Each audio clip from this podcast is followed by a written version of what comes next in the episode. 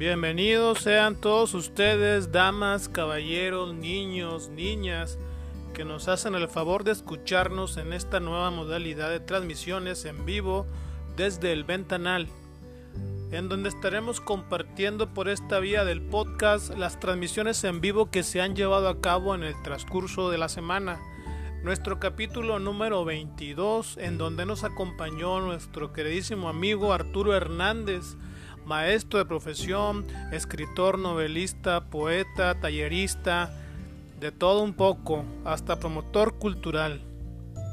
Agradecemos también la hospitalidad que nos brindaron en Semillerito Grill, un restaurante que está ubicado en el centro de la ciudad, donde dan muy buena comida, los invitamos a conocerlo. Y también a todos aquellos que nos acompañaron esa noche desde la transmisión en vivo de la página de Facebook desde el ventanal. Mi nombre es Miguel Ángel Ortega y agradezco de antemano su compañía. Comenzamos.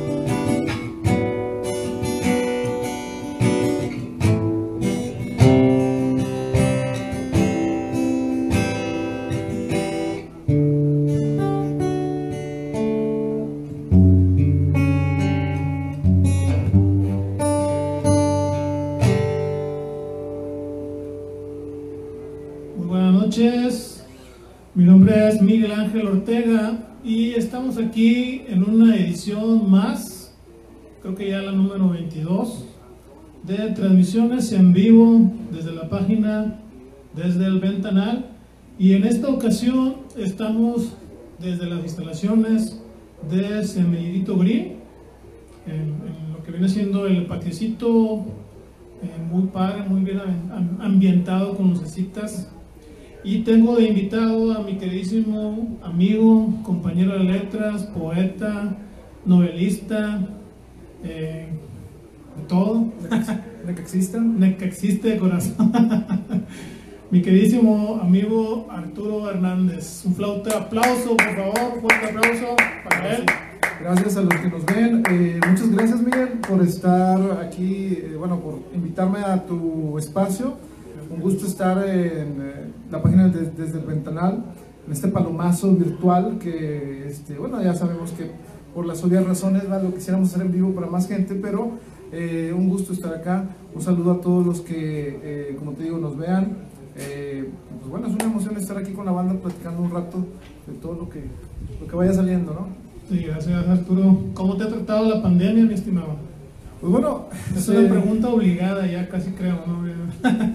pues fíjate que eh, iba muy bien antes de la pandemia y ahora creo que, este, como todos, este, por ciertas cosas, eh, se cayeron unos, digamos, unas cosas que iban a suceder, pero van saliendo poco a poco nuevos proyectos y, eh, pues bueno, lo importante es que hasta el momento estamos bien de salud y que me da mucho gusto que también mucha gente este, se ha cuidado.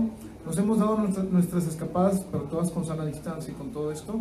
Y bueno, la, la pandemia digamos que quedará en la historia como una oportunidad para eh, pensar, digamos, muchas cosas que eh, la vida no nos dejó pensar en ese momento por el ritmo que llevábamos. Entonces, eh, a los que fuimos afortunados en no pasarlo tan mal, pues bueno, este, me ha tratado, digamos que regular, porque no se puede decir eh, que te trate bien a, pesar de que no te vaya tan mal, porque hay amigos y compañeros y conocidos que, que sí les ha tocado batallar este, este problema más que a uno, y pues, bueno, tiene que uno solidarizarse también con ellos, ¿no? Claro, claro.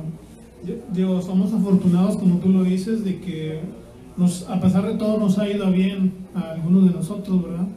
Y, este, y pues me da gusto que, pues, aunque tus proyectos literarios presenciales se, se detuvieron un poco, pues yo creo que ha salido avante, ¿no? A, pesar de todo. Sí, eh, pues digo, de una manera virtual yo empecé a hacer desde la estación, eh, que es un podcast cultural, digamos, en donde quise mezclar la, la historia de, de, la música, de algunos grupos que me gustan, hacer eh, este, este tipo de transmisión en vivo. En realidad empezó, pues bueno, sigue siendo una parte que no que no sea, no me cueste trabajo, pero hay personas como la maestra Alejandra Romo, el maestro David Martínez y en un momento Pepe Guerrero que este, se pusieron a colaborar ahí conmigo y pues que casi semana a semana les llevan eh, cápsulas culturales. En el caso de Rosy lleva lo de la poesía, el, el maestro David ahorita está con música en otros eh, idiomas y la maestra Alejandra Romo en cultura en general, todo lo relacionado al arte y en mi caso pues Llevo quién sabe cuánto tiempo hablando de los Beatles, pero pues bueno, no importa, digo, hacemos lo que nos gusta y eso es lo, lo más importante, creo yo. Así es, este, sí, por ahí este, fui a derechos de autor, güey, a pelearme con, con, el registro del nombre de tu programa y mi página de Facebook. Sí, y, y, te digo, nombre, yo dije, ah, ¿a quién le piratearía algo que esté bien chido? ¿no? Déjame busco en mi lista de. Pude piratear a Jacobo Zabludowski, a. Sí, y se me Ah, te No, son, son diosidencias. Diosidencias. Pero bueno, no, es bueno. Está bien, está bien. Es que, bueno, lo que no les ha dicho Miguel es que desde el ventanal es en sí desde la estación, nada más que él está desde el ventanal de desde la estación. Desde el ventanal desde la estación, sí. Juego de palabras. Juego de palabras. ah, no se crean. No, en este caso, como te digo, Hablando de eso, y, qué bueno que lo mencionas, en mi primer libro yo le quería poner únicamente 77. Entonces, eh, cuando busqué eh, qué libros o qué cosas, había muchas cosas que se llamaban 77. Entonces, por eso tuve que ponerle 77, los últimos recuerdos de una vida pasada.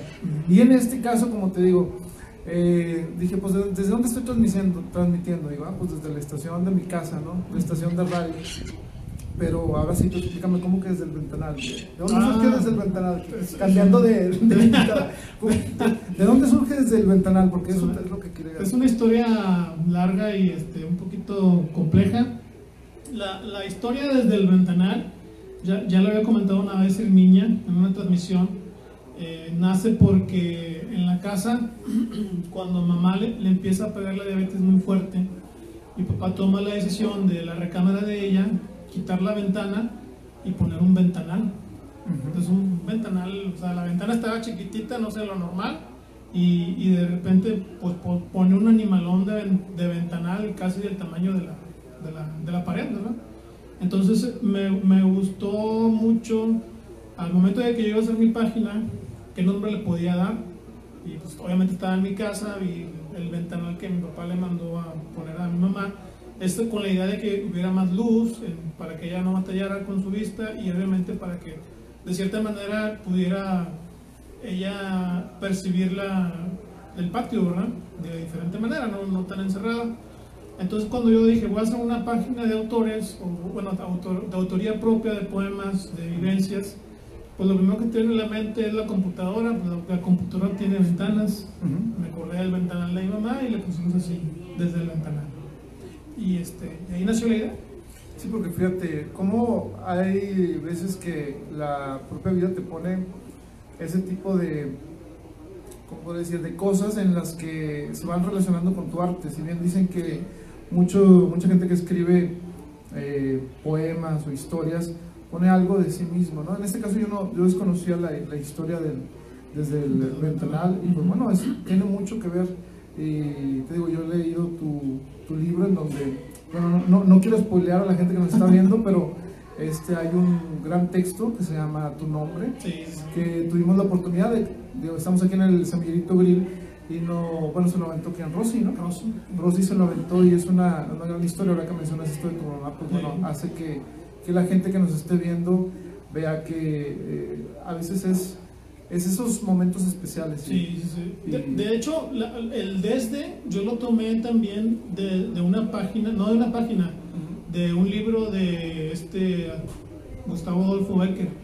Él tiene una historia que cuando él enferma lo mandan al hospital o vaya, a una clínica y lo internan.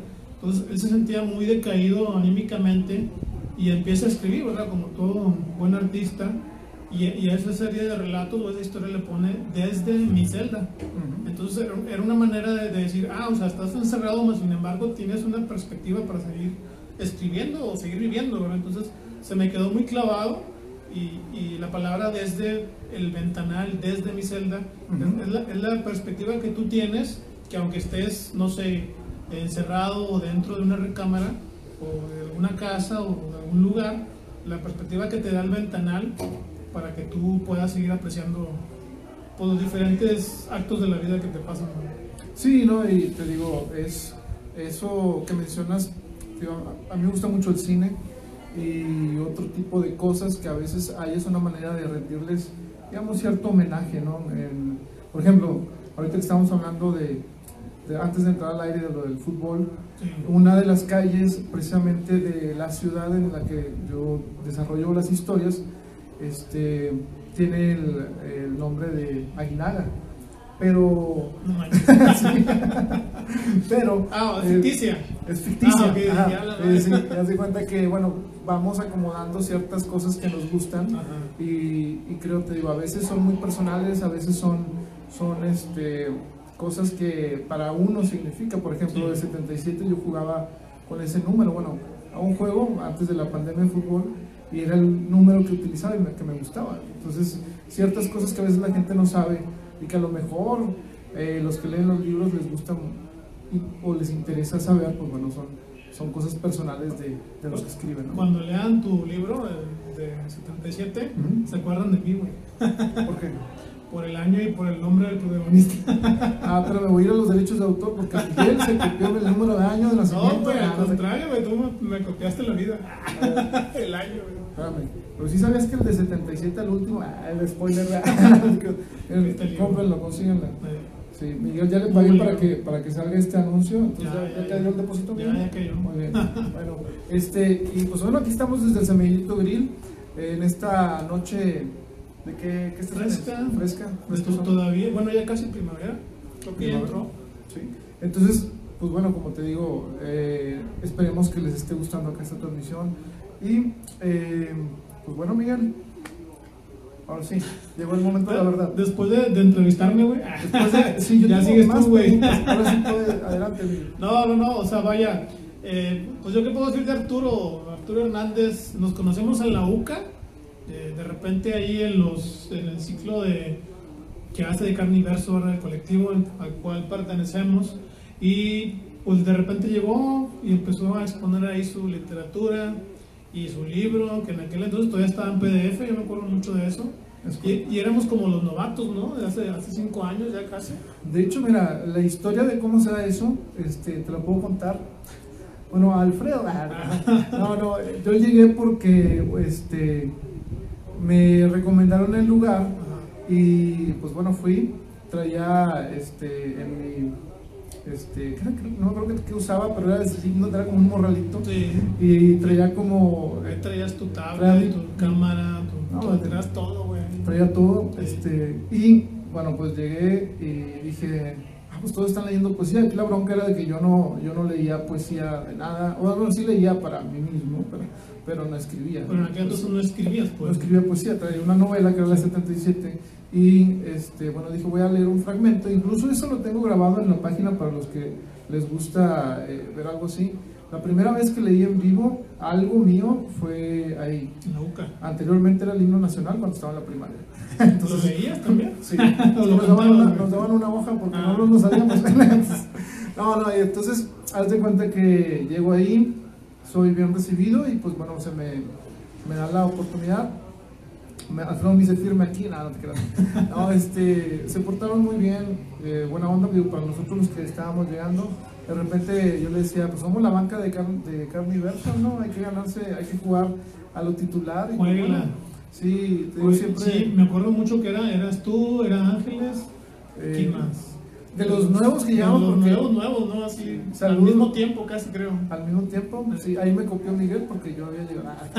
No, no, llegamos y este, empezamos a, colaborar con eh, Alfredo. Alfredo me fue muy, este, muy buena onda, me invitó a su, a su encuentro de escritores del 2010, eh, no me acuerdo si 15 o 18, 15. 15. Y ya estaban las mesas llenas, este, por ahí le comentaron, no, no lo inviten. Sácalo. Sácalo, sácalo.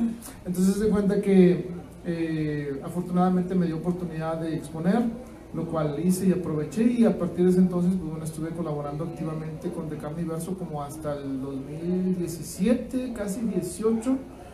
Y pues bueno, las cosas ya no se prestaron mucho para colaborar porque eh, yo llegaba ya muy tarde a los eh, micrófonos eran los micrófonos abiertos, pero bueno, siempre trato de apoyar a la banda en lo que haga. Este, en varios, eh, casi siempre recurro a, a gente de confianza. Siempre que hago algo por primera vez, ya sea el ciclo eh, que se llama Letras en Vivo, en donde yo invito a gente para que cuente cómo es y luego muy parecido a donde cuento eh, eh, con lo que es eh, letras en vivo Ajá. en el Book Point, ¿te acuerdas? Sí, Que hacíamos, sí. no hacíamos transmisión, allá era en vivo. Ahorita, a ver, a ver, pásame el número de autor. Entonces invitaba a gente eh, y los entrevistaba y ellos me decían, eh, Ah, chinga. sí, te entrevisté. Sí, no en, en, en Book Point, haz de cuenta que yo sentaba. Fue como 20 veces, güey, no, no me acuerdo. Bueno, ¿Sí? sí. Haz de cuenta que entrevistaba. Tú fuiste el primero. Fui el- no, yo fui como Sí, pero acompañado tercero.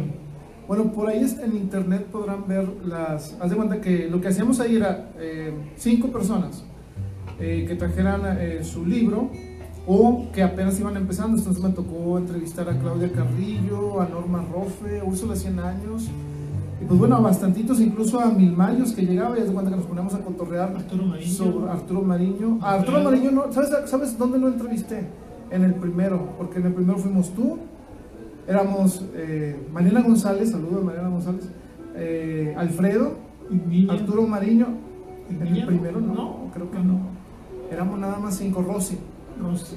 Y a No, partir yo- el primero yo tampoco fui a- yo fui como Como oyente, parte. sí, pero no participé en el primero hasta el segundo participé no me acuerdo a quién este le, le ayudé con la guitarra Sí, creo que fue a esta ay se me fue el nombre Adriana Sepúlveda caballero. se me hace que fue ella Ah. Es que hemos estado en tantas cosas que ya Sí, se nos... güey, ya se nos Sí, aparte la edad ya se nos está viniendo encima.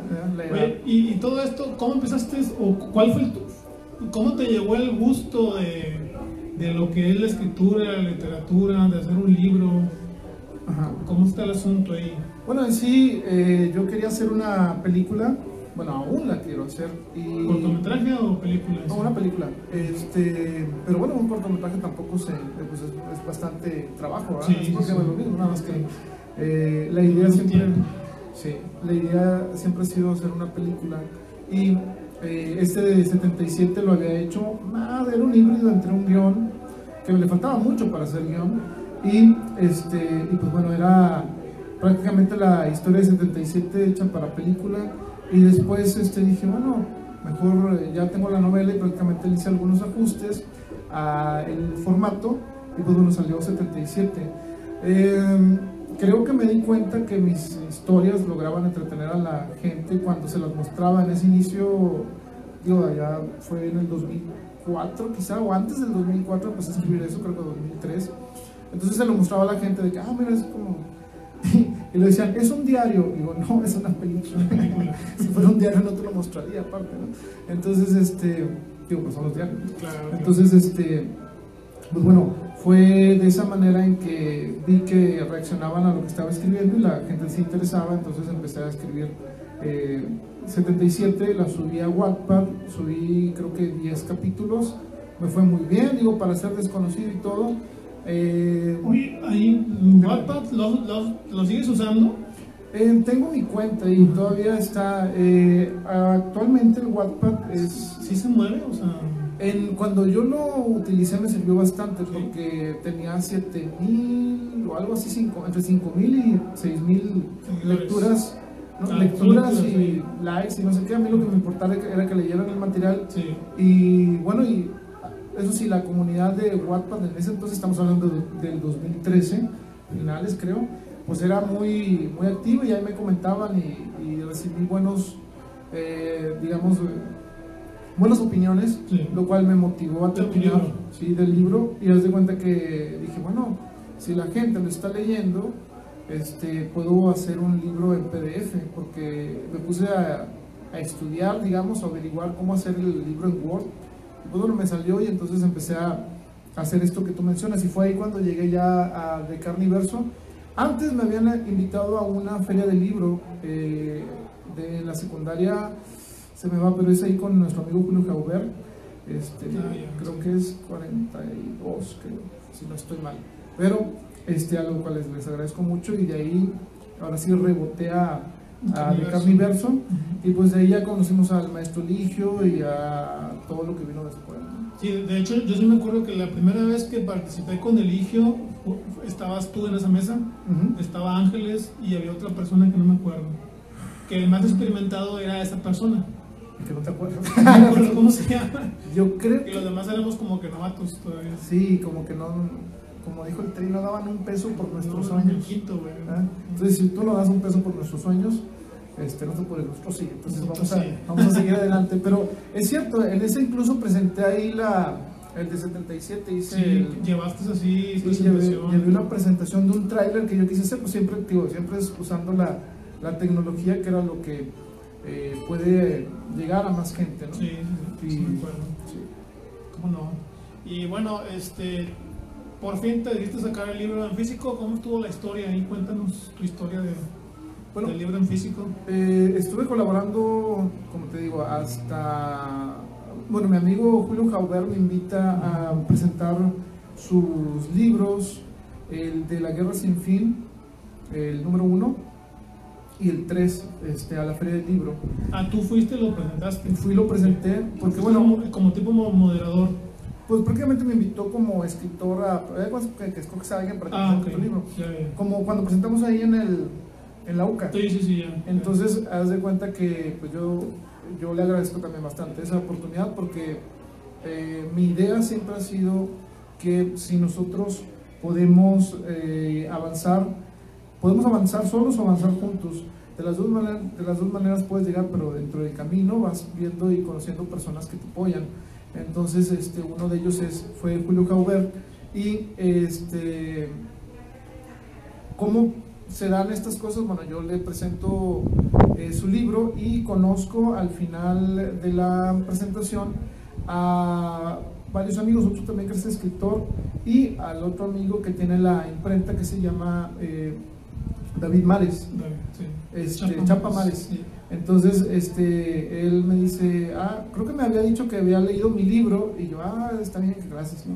Y luego me mandó una foto y dice, espero no te moleste, y venía el, eh, el 77, el libro de 77, pero ya en papel, y dije, oh, no me molesta, dame 10, ¿no? Para venderlo yo.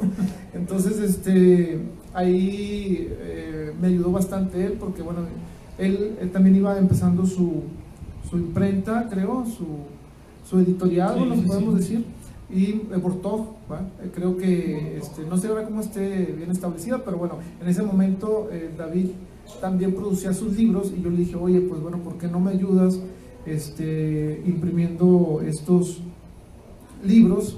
Pues yo te los pago, no hay problema, como que yo tengo mis derechos y no, y no debe haber ningún eh, sin ninguna situación que se pueda atravesar. Entonces eh, ya me dan este libro en físico y yo lo muevo de manera independiente. Lo pude presentar en, en la FIL el 2018 y te digo, este, de ahí, pues bueno, dije, bueno, si lo puedes presentar en la FIL de aquí, puedes presentarlo en todas partes.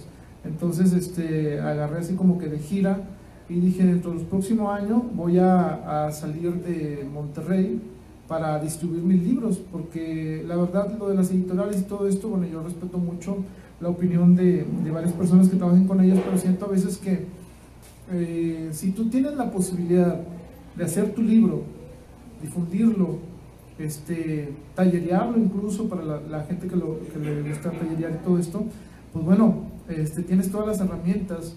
Si no encuentras una editorial que te apoye, o te encuentras una que te apoye pero no te convenga, porque de esas hay bastantes.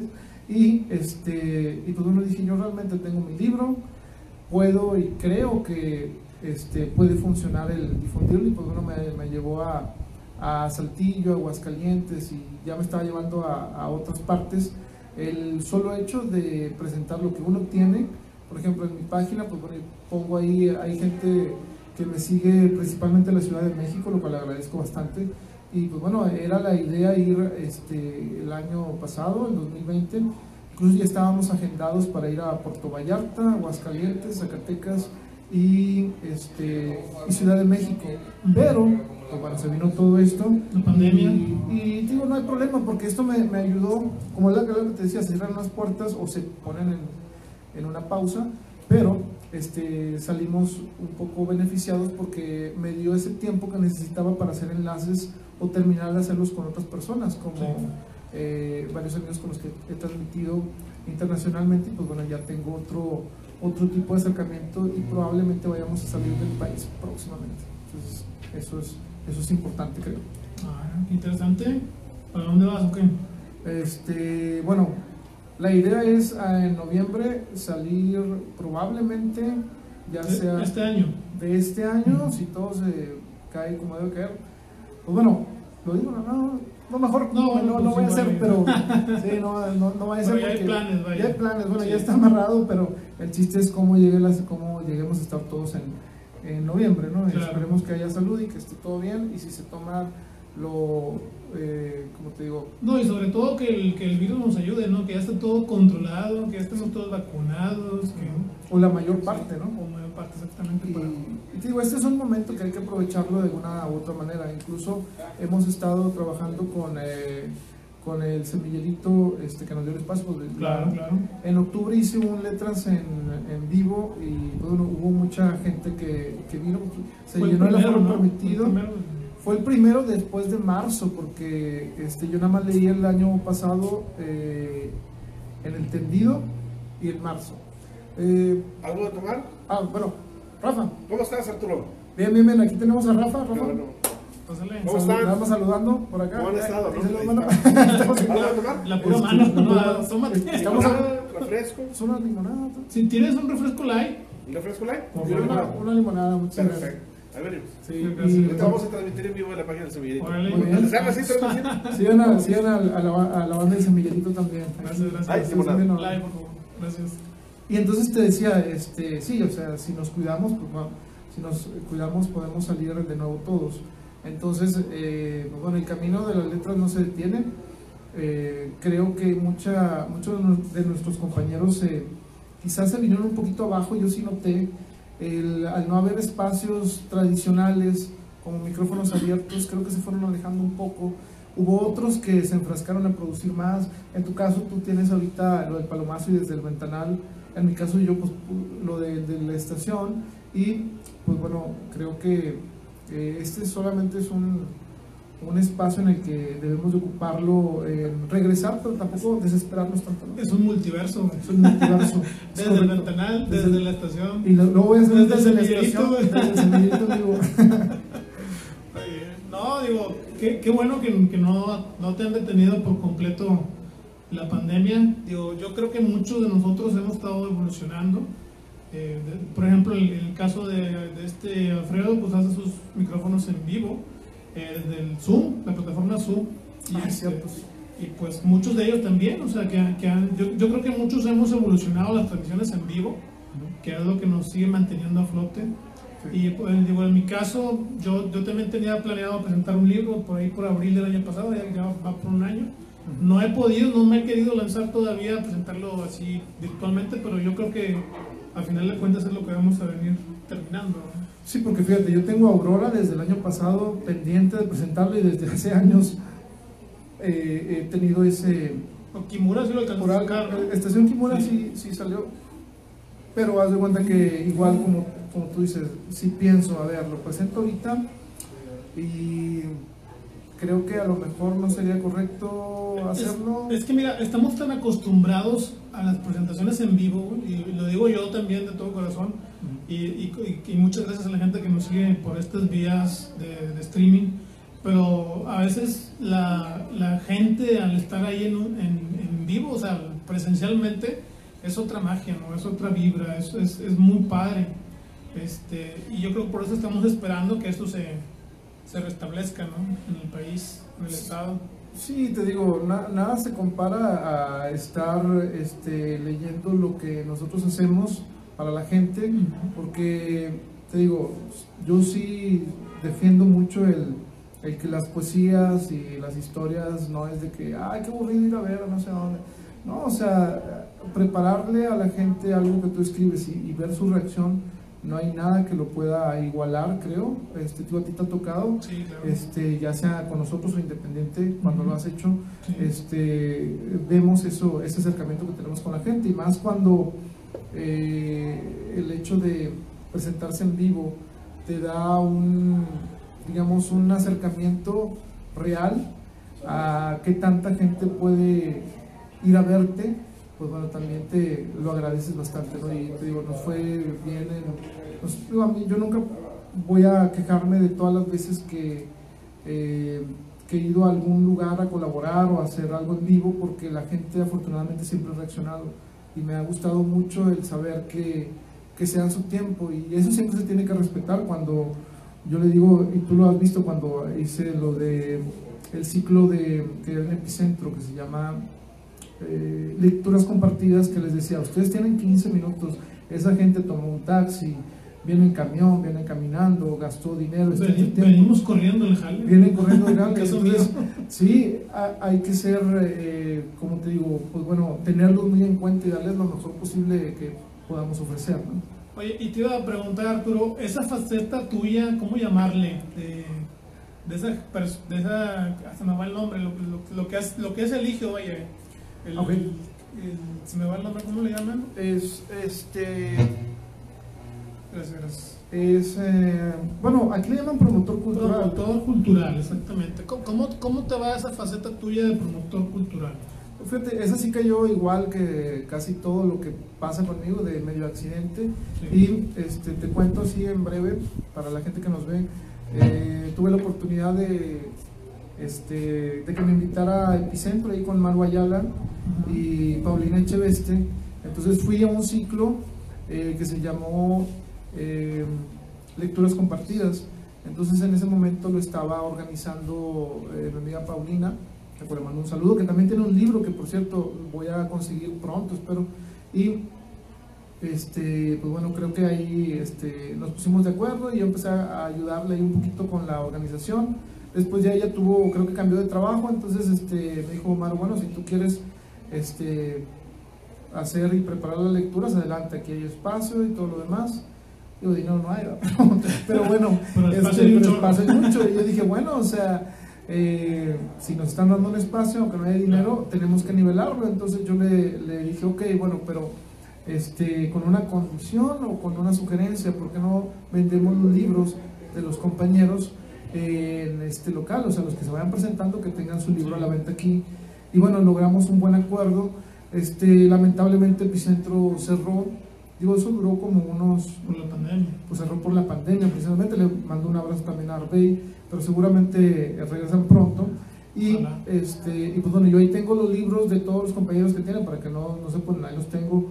Este, estamos esperando buscar eh, una estrategia para poder eh, regresar a tener una librería, porque librerías virtuales pues ya hay muchas, Sí. pero sí sería bueno, como tú dices, o sea, que sea en un lugar adecuado, como en este caso de Epicentro. un lugar donde llegar a ser base, ¿no? Yo creo, que, yo creo que es elemental.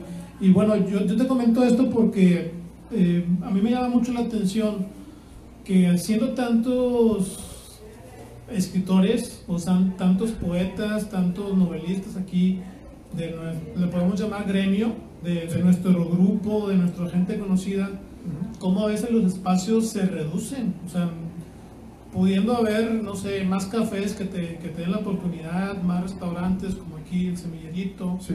este, que nos abran las puertas y que nos den chance. Obviamente ahorita pues, no se puede tanto por la pandemia, pero me llamó mucho la atención que tú desde un principio, no sé, a lo mejor es, tu carrera es por etapas, ¿verdad? Pero Que después de que lanzaste tu libro, hiciste promociones, presentaciones, videos, eh, promociones en, en- por internet, dijiste, ahora vamos a hacer un poco de promoción cultural.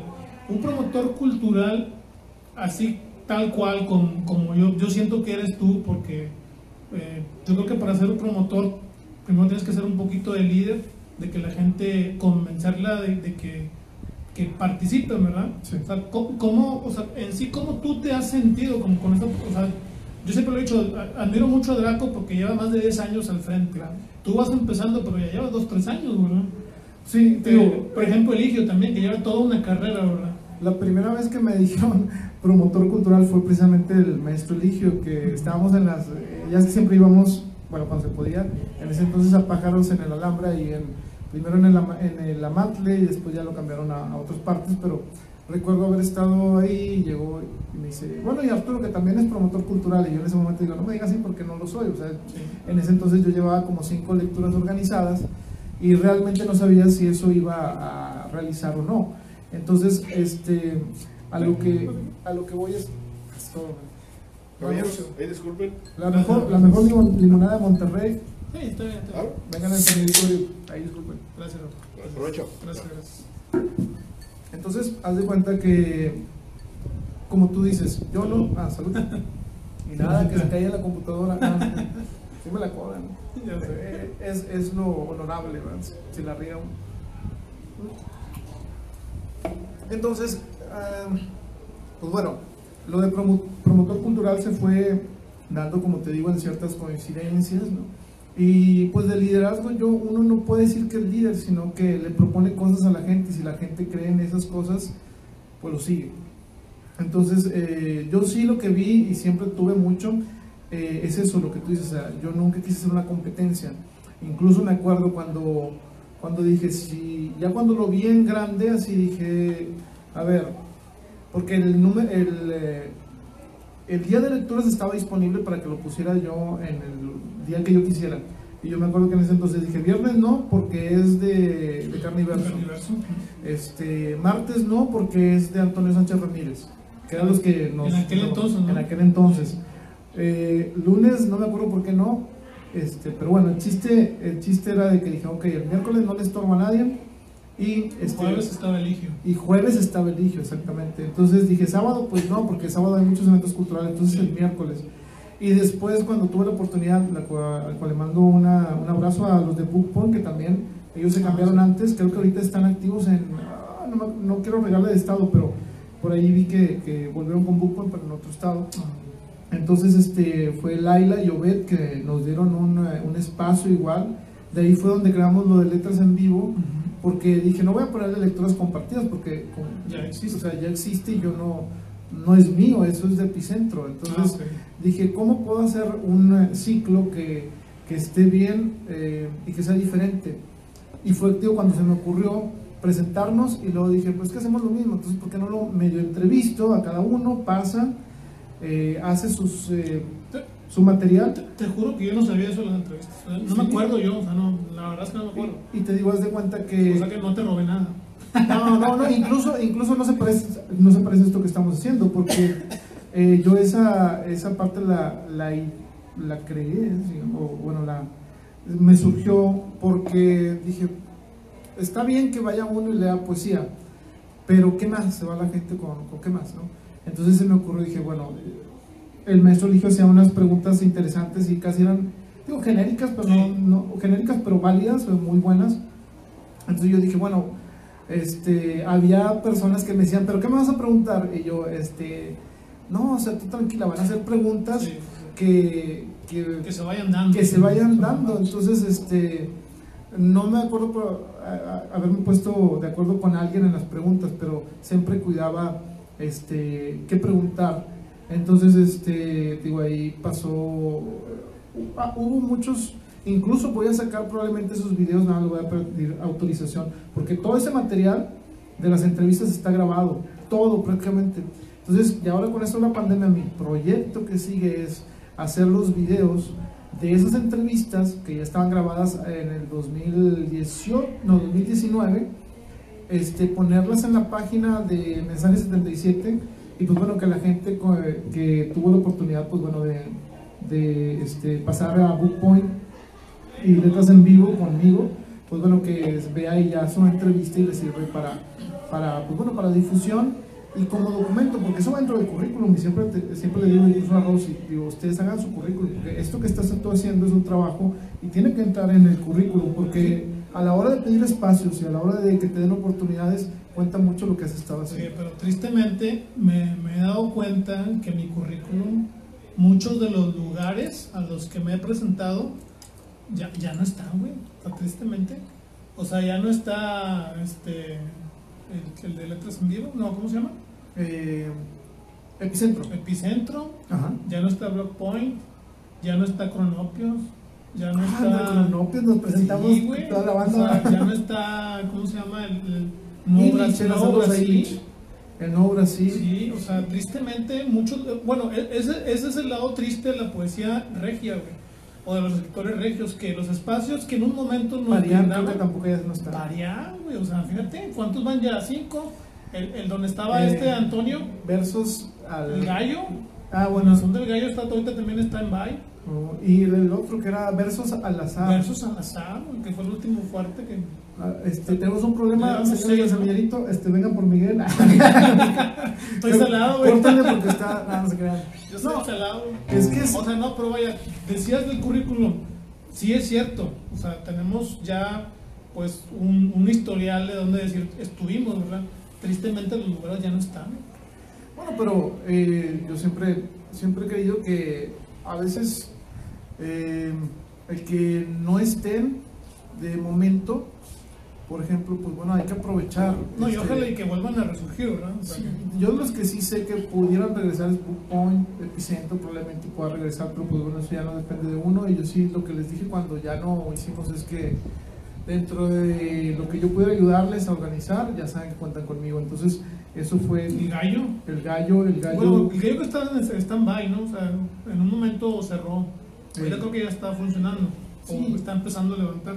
Sí, es que es, es, una, es una bronca, o sea, mantener en eh, México probablemente, no quiero generalizar, pero al menos en, en, Monterrey, eh, tú invitas cultura y todo esto, y pues la gente a veces va y a veces no, entonces, este, te digo, yo no me puedo quejar, afortunadamente, tanto en el ciclo de lecturas compartidas como en el de, de letras en vivo, cuando lo hice en Bookpoint, pues toda la gente que fue, prácticamente era donde donde se llenaba, o sea, porque a mí me tocó tener lecturas desde 20, lo, creo que el número más bajo que tuvimos fue 8, que 8 en una lectura de miércoles a las 7 y media, 8 de la noche es un prácticamente no, lleno. Pero te acuerdas que lo hacías también en los domingos. Los domingos fue cuando, ah, bueno, hablando de eso, cuando este, me dan la oportunidad, yo no iba a hacer un ciclo de letras en en vivo hasta que le comenté lo que hacíamos acá en Monterrey porque estaba en San Pedro. Y este, Bu Obed me dio la confianza y me dijo, bueno, pues si quieres traerte un, ciclo. Y, y, bueno, de cuenta que todas las veces que estuvimos ahí fue una muy buena entrada. de cuenta que nos separaban en el segundo piso, estaba muy bien. Estaba muy padre Y pues bueno, lamentablemente ahí te digo, fue cuestión de que, pues bueno, la, digo, son cosas que no están al alcance ni, ni de los propietarios ni de uno y pues bueno, mientras duró, estuvo excelente porque te digo, de ahí hay material muy valioso el que vamos a estar subiendo. Digo, no es parecido a esto, es totalmente distinto porque la gente eh, a veces hacía preguntas al invitado, porque cuando estábamos sentados aquí, hacemos una conversación, y está en vivo, hay gente, y este, sabían que iban a ver, a ver al, al, poeta y a, y, este, y a preguntarle, ¿no? Y pues bueno, tío, fueron encuentros muy buenos. ¿Sabes quién, quién, vino aquí también y que lo entrevisté? Y probablemente lo conoces, David Ibarra. ¿O no? ¿David Ibarra? David Ibarra. Bueno, bastantes, bastantes que... Abraham García creo que no. Abraham García creo ah, que fue, a, fue a, letras... Eh, no, a lecturas compartidas. Pero bueno, ya para no, no este, extenderme mucho en esto, pues sí, todo esto de promotor cultural pues cayó de acuerdo a las oportunidades que me fueron brindando.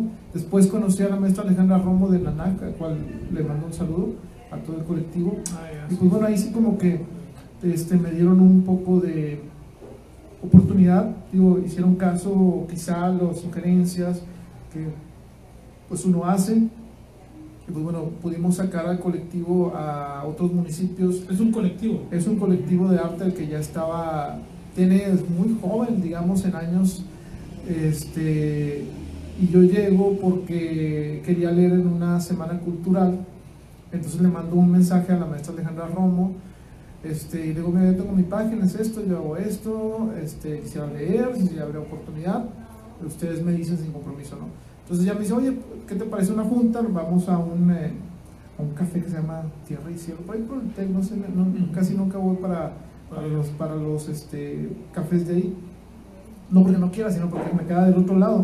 Entonces, este, bueno, batallé en encontrarlo, luego ya nos quedamos ahí y este, le planteé el proyecto.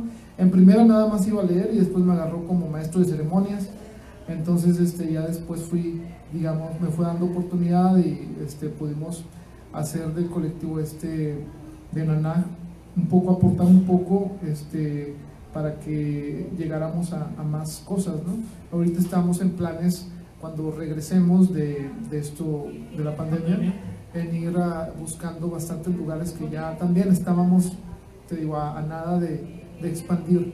Y esto es, eh, nos conviene tanto a los que participamos como a la gente que nos ve, porque es llevar la poesía, la pintura, las historias, la música a otras partes que por lo general no, no llegan. De hecho, me acuerdo mucho que, digo, gracias a la, poesía hemos conocido a mucha gente, pero me acuerdo mucho que saliendo del Menzón del Gallo, que, eh, ya ves que nos juntábamos mucho Martín, Mariana, tú y yo, así los eventos, sí. y este, saliendo nos invitaste a uno ahí en el obispado, que era el de seis, continentes. Ah, es con, eso fue con esta Laura. Con Laura, sí. Con Laura, su mamá es esta Laura Sepúlveda y su hija es Laura Sepúlveda.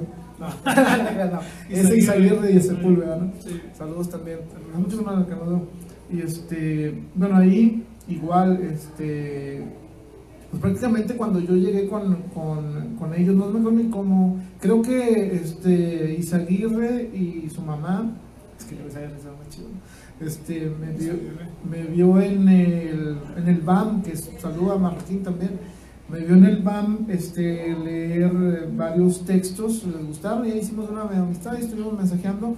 Y no me acuerdo si fue ahí cuando hicimos ese enlace de que ellos iban a presentar este festival de seis continentes. Yo digo, bueno, pues yo conozco gente que puede ir a leer. Y ellos me dijeron, ah, ok, nos ayudas. Y dije, bueno, pero todo ese festival estuvo organizado completamente por lado Sepúlveda y le ayudó mucho también este, esta Seguirre. Y...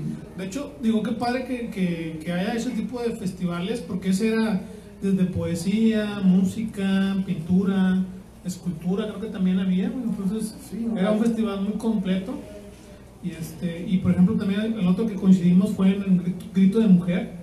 Sí, ese de Mare Müller, el primero fue de Vianney, creo, y este, yo ya en los demás sí vi la invitación, pero pues ya no alcancé, de repente te digo, te empiezan a quedar muchas cosas, y aparte, aparte también es como en el de Carly Verso, ya... El año pasado no hubo, y este año yo ya no alcancé a meterme al festival, iba a estar también virtual, sí. pero digo, Mare ahí sigue con...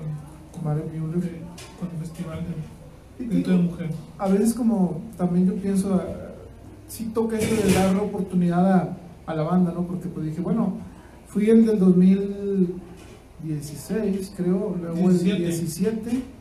Ah, y el 18, no me acuerdo si fueron los tres seguidos. O el 19, ah, sí, el 18 creo que no fui. ¿De, ¿de cuál? Con, con el grito de mujer, pero fue uno en el BAM, uno en el Parián, Y otro en la casa de no me acuerdo cómo se llama. Bueno, es, un, es, que está ahí. Y después ya no participé porque dije, bueno, cada vez que iba a escribir algo pues nuevo, ¿no? Entonces dije, diferente. diferente. Me está, me está dando pie que una de los Ramones, pero en acústica y están complicadas esos compañeros. Y bueno, este, ¿qué tienes por ahí para que nos leas, Arturo? Bueno, para empezar, tienes ahorita actualmente dos libros eh, en físico. Sí, miren, aquí hacemos el promocional. Es eh, 77. Eh, los últimos recuerdos, de una vida pasada, que lo pueden encontrar en esta edición deluxe, gracias a Bortog. Y este, Estación Kimura, este, que me ha traído, prácticamente con el primero me fue muy bien y con el segundo me fue excelente. Entonces, vamos bien. Fíjate, este, hay un fenómeno, bueno, también dime, dime No, no, no, no. Hay un fenómeno muy, muy, muy palpable en, en nuestro tiempo, o al menos en las redes, que tú puedes publicar a lo mejor un libro, una novela, y es más fácil que te lean un libro al estilo de, de Kimura, que son historias cortas, güey. Como que ahorita tienen más alcance, así las, las historias de leída rápida, por llamarlo de alguna manera, ¿verdad? Porque pues, así nos está dictando la tecnología, ¿no? Agarrar un Facebook, un WhatsApp, un Twitter, así rapidito, ¿verdad? Y, y, y ahorita los libros que hemos sacado últimamente son libros como, como Kimura que tienen historias cortas, ¿verdad? que son varias historias, ¿verdad? Obviamente, pero que, que tú me imagino, digo, no sé por spoiler, pero vas a empezar a enlazar en otros libros, ¿verdad? Sí, mira, eh, cuando saco la novela de 77 me di cuenta que al menos para lecturas en vivo eh, no se iba a armar, o sea, se armaba bien porque de la novela adapté, ¿qué será? Unos tres o cuatro fragmentos los adapté en tipo cuento. Uno de ellos sobrevivió a, bueno, fueron dos, sobrevivieron a Kimura, por ejemplo, el del mazo. ¿El mazo? Cuando yo leo el mazo, en realidad estoy leyendo modificada para que quede como cuento, bueno, como un texto corto, pero que tenga principio, final, prácticamente. Eh, principio, desarrollo y final, eh, en- en muy rápido. Entonces, este, al- me siguieron invitando a varios eventos y en cada evento yo decía, bueno, me voy a esforzar porque no, no iba a llegar yo a leer al, al FIP, que es el Festival de, de la Paz que hace Marroquín, que también es Ah, internacional, sí. de la palabra por la paz, creo. Si ahí me equivoco en el este, pues ya saben que mi memoria no es tan buena. Entonces, este, sí. Y dije, pues no voy a llegar leyendo violencia y redención de violencia. ¿Acaso no sé qué? Entonces decía, bueno, ¿qué puedo decir yo o qué se me ocurre a mí para hablar sobre la paz? Entonces de ahí empecé a escribir textos cortos que ya los usaba, incluso muchos los debuté en de carne y verso en los micrófonos Sí, abiertos. sí. Yo recuerdo que dije, no, y tenía un mes para hacer uno, y decía, bueno, iba y leía, este, y te digo, recibía buena, buenas este, opiniones, digamos, la gente pues siempre aplaudía, porque una vez escuché a alguien decir de que yo no escribo por los aplausos, y lo- yo tampoco, pero si los dan, pues muchas gracias, ¿no? Entonces, entonces, este, pues bueno, eh, junté los 24, junté los 24, este, junté los 24, este... Te metes en temas escabrosos. Sí, bueno, así sucedió. Entonces, este, 24 historias cortas, como bien dices, y dije... Y me gustaría escribir por dinero, ¿verdad? Pero. Pero yo escribo por dinero. No, digo, y caen los aplausos, nos Ah, bueno, sí, si no hacen película, 24 películas de eso, no, adelante, ¿no? Trilogías y todas. Sí. Sí, no, digo, no tiene nada de malo el reconocimiento público. Otro no, no comentario, es tan malo. otro comentario controversial, y aquí con permiso de... Si te cancelan eh, la transmisión, bueno, Sí, fue un gran se va a episodio. Este, otra cosa desafortunada que escuché, creo que tú estabas ahí, Ajá. este, pero dijeron así como que la poesía no vende. Y yo me quedé pensando, no, sí vende, pero hay que saberla vender. ¿verdad? Todo es vendible en este mundo. todo es vendible. Este, si no pregúntenle al Necaxa, no sé qué. Ah, Entonces, dicen, oye, entonces, ¿sí será cierto eso? pues yo ya puse mi veladora, ¿no? Entonces, este, y no soy católico así. de- Pero ya la pusiste por si acaso, güey. Sí, sí, este, porque si no va a tener que cambiar todo el escudo. Nada, es que- Pero vas a ser gringo, güey. Pues, Ah, I don't know Ah. No, este, no, pues quién sabe, pero como te digo, en ese entonces, Miguel, eh, venir de quien lo dijo Ajá. y decir, oh, o sea, como yo, La yo me que- gusta escribir, este, pero sigue siendo un trabajo y este, uno no vive del aire. Muchos salen con que es un hobby, ok, no hay problema, yo no tengo ningún problema por eso, pero explícale a la gente cómo eh, tú vas a ir a pagar por un hobby. Sí. Entonces, si es un hobby, ah, Mira. déjame, déjame le pago y le compro el libro a este escritor que dice que es un hobby. Mira, pues yo- no yo- se puede, yo o sea, te- tienes que darle, darle la profesionalidad lo más que se pueda, ¿no? Ese tema es un tema muy largo y tendido y hasta mi familia lo hemos tomado, güey. O sea, Sí. eh, hemos tenido así, eh, ¿cómo le llaman? Reuniones en Zoom, bueno, en, en- en WhatsApp con mis hermanos. Se llaman intervenciones. No, hemos tenido así eh, con mis hermanos y, y, pues se dan cuenta de lo que estoy haciendo con este tipo de programaciones.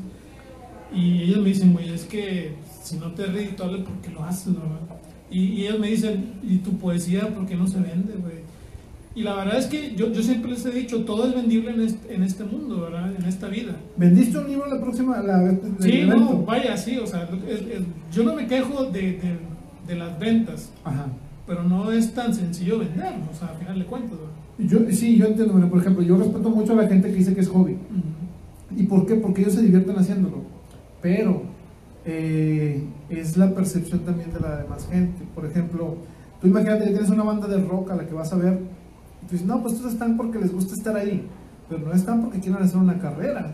Y la carrera en la letra se hace, eh, puede empezar como un hobby, pero ya cuando tienes un hobby de 8 años, pues está bien, o 9 años, o 20 años, o 10 años, o un año, o dos meses, no hay problema. Pero yo veo el talento de muchas personas que dicen, que están por hobby y digo, no, tú puedes dar el estirón, o sea, y a veces es, a veces es el, ellos, eh, ellos mismos quizá se detienen de que no, yo hasta aquí, otro, otro ejemplo de que yo decía, cuando fui al barrio antiguo, dije, ya me presenté con Eligio, ya me presenté con Decar Universo, ya me presenté tal, ok, ¿qué sigue? ¿Sigue otro municipio? O sea, o sigue otra área, por eso yo caía a, por eso creo que yo fui, no, ya había algunos más, pero por eso yo caí a a epicentro, porque dije, ok, vamos a separarnos de, del barrio antiguo y después de que estaba el epicentro, pues vas a San Pedro y después de San Pedro, pues te vas a Saltillo y, así te vas. Yo, yo, yo, pienso que mucha gente que dice que es hobby es a lo mejor porque te quieren dar a entender que ellos tienen su profesión de la cual viven, ¿verdad? Y que, lo, y que realmente ellos no vivirían nunca de, escribir un libro o de promocionar un libro y la verdad es que sí, digo, no es, o sea, por ejemplo, en el caso tuyo, pues tú la has armado muy bien, este, pero no, digo, si te, Dios no le queda, te quitamos el ingreso principal, tu fuente de dinero, y difícilmente sobreviviríamos con la venta de los libros, ¿no? Sí, o sea, por ejemplo... Yo creo que eso es a lo que se refiere. Aquí el, el problema es que, por ejemplo, yo trabajo, yo tengo mi trabajo y este... Y aparte de ese trabajo tengo el trabajo de organizar ciclos culturales que me cayó, ya tengo otras cosas. Entonces, yo pienso que hay dos maneras de pensar. Una es la que tú comentas, de que, ok, yo no voy a aprender esto porque si, si este... No, que, yo estaría encantado de vivir de esto. Claro. Entonces, como tú dices, si, si yo pensara, créeme, si para mí yo pensara por un momento que esto es un hobby, por ejemplo, yo no estaría acá.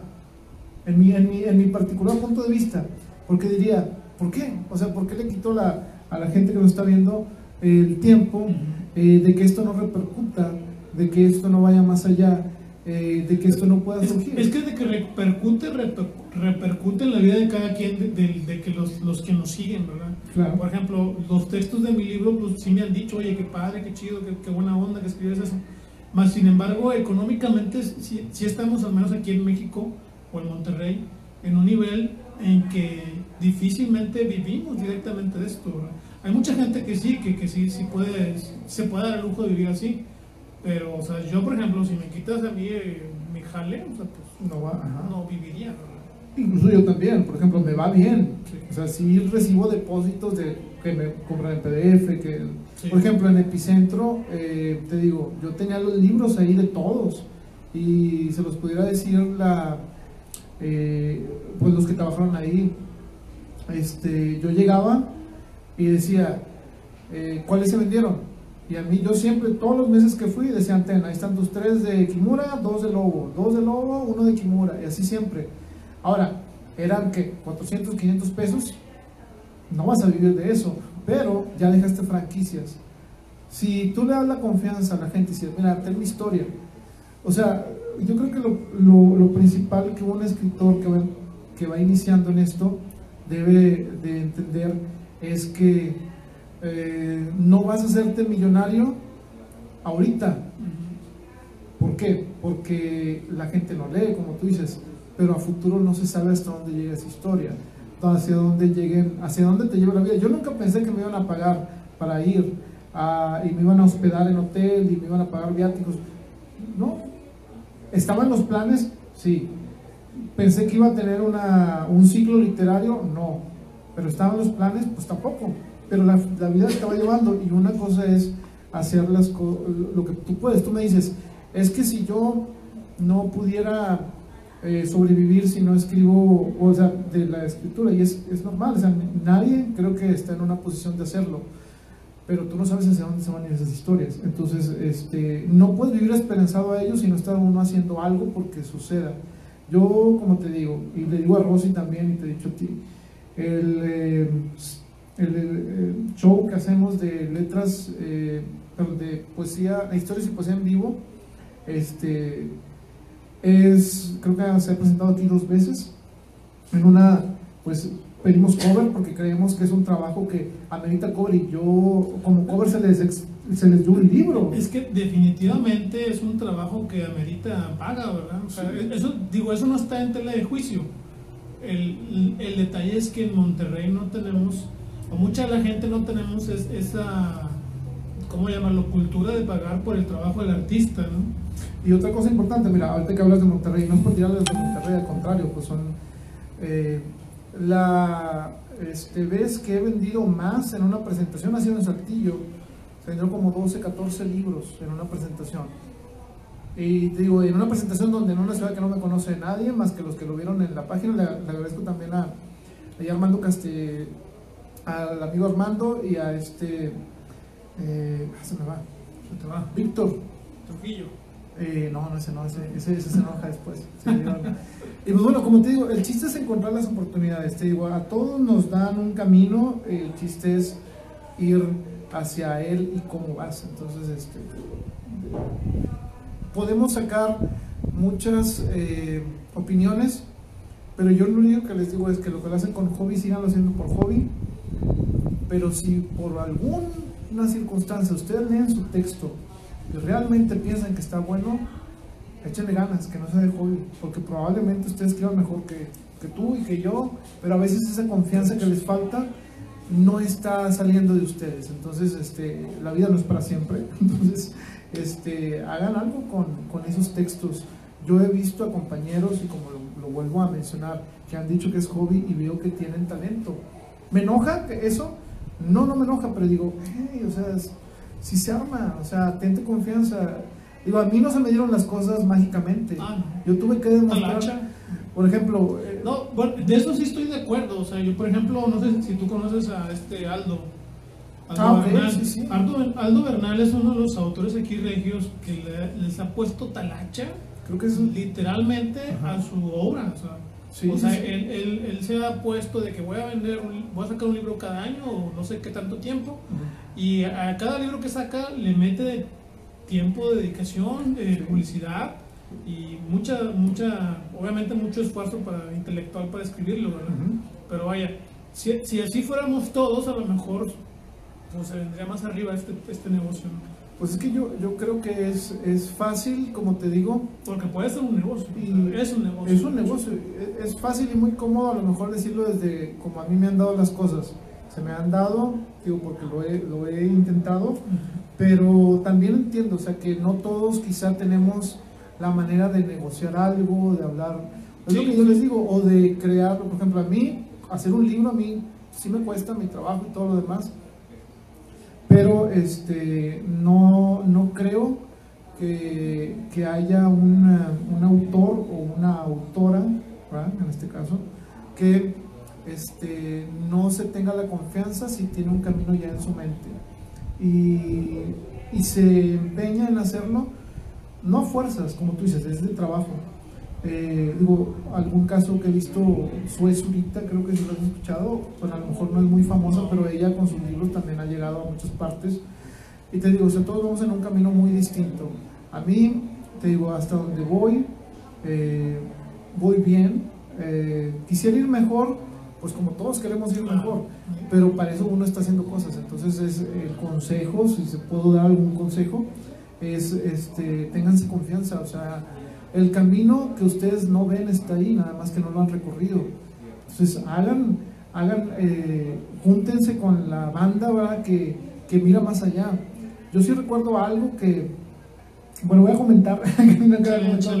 Alguna vez creo que tú estabas en, ese chat. Y yo dije, ¿por qué no nos presentamos en la FIL? Ah, y, y sí, ahí fue cuando yo dije, no, no es por este camino, este camino está muy bien, es de, es de la banda, ¿no? pero si cuando tú sientes que estás en un lugar en el donde hay un tope y tú quieres ir más arriba de ese tope, no por egoísta, no por sangrón o por lo que tú quieras, pero pues tienes que, tienes que seguir adelante. Entonces tienes que, como dijo el eh, de Rocky, ¿no? tienes que tener ese ojo de tigre porque si no, no se va a mover nada. Entonces, este, le dijo Mickey, no, no me acuerdo, pero, pero, bueno, es eso, o sea, el seguir ese, ese camino. digo, y en base a ese comentario, muchos después de eso ya se presentaron a ver el libro. Sí, pero pasaron, eso le comentaron, yo hice en el 2015. Hasta el 2018. Hasta el 2018. Para el 2018 yo me había presentado tres veces por alguna razón. Entonces te digo, o sea, el camino a veces nosotros mismos nos falta confianza. Y yo nada más les digo, si, si yo pude, porque ustedes no. Y, es una experiencia y, tampoco era elaborado así que tú digas tanto, pero al menos he intentado meterme hacia otros estados y hasta otras ferias. Saludos a Pepe Guerrero, por cierto. Saludos. Viajera. Ah, oye, ¿cómo te ha ido con Pepe Guerrero? O sea, con su proyecto. Con el proyecto de, este, de Pájaros en el Alambre, pues me ha tocado trabajar con, con escritores y ¿Pájaros en el Alambre? No, pájaros, eh, se me va. Parlamento de las aves. Que, ver, tenemos que ver con las aves, ¿no? Entonces, este, así podemos editar eso. Gol por Pero no lo haremos. Gol por la educación. Gol por religio. Entonces, este Parlamento de las Aves. Parlamento de las Aves, eh, sí, de la editorial. Es que son tantas cosas que ya memoria RAM ya no dan. Entonces, este, sí, te digo, afortunadamente fuimos con él a presentar Estación Kimura de manera independiente, nos dio un espacio ahí este, y empezamos a trabajar, creo que en 2017, bueno, no soy malo, 18.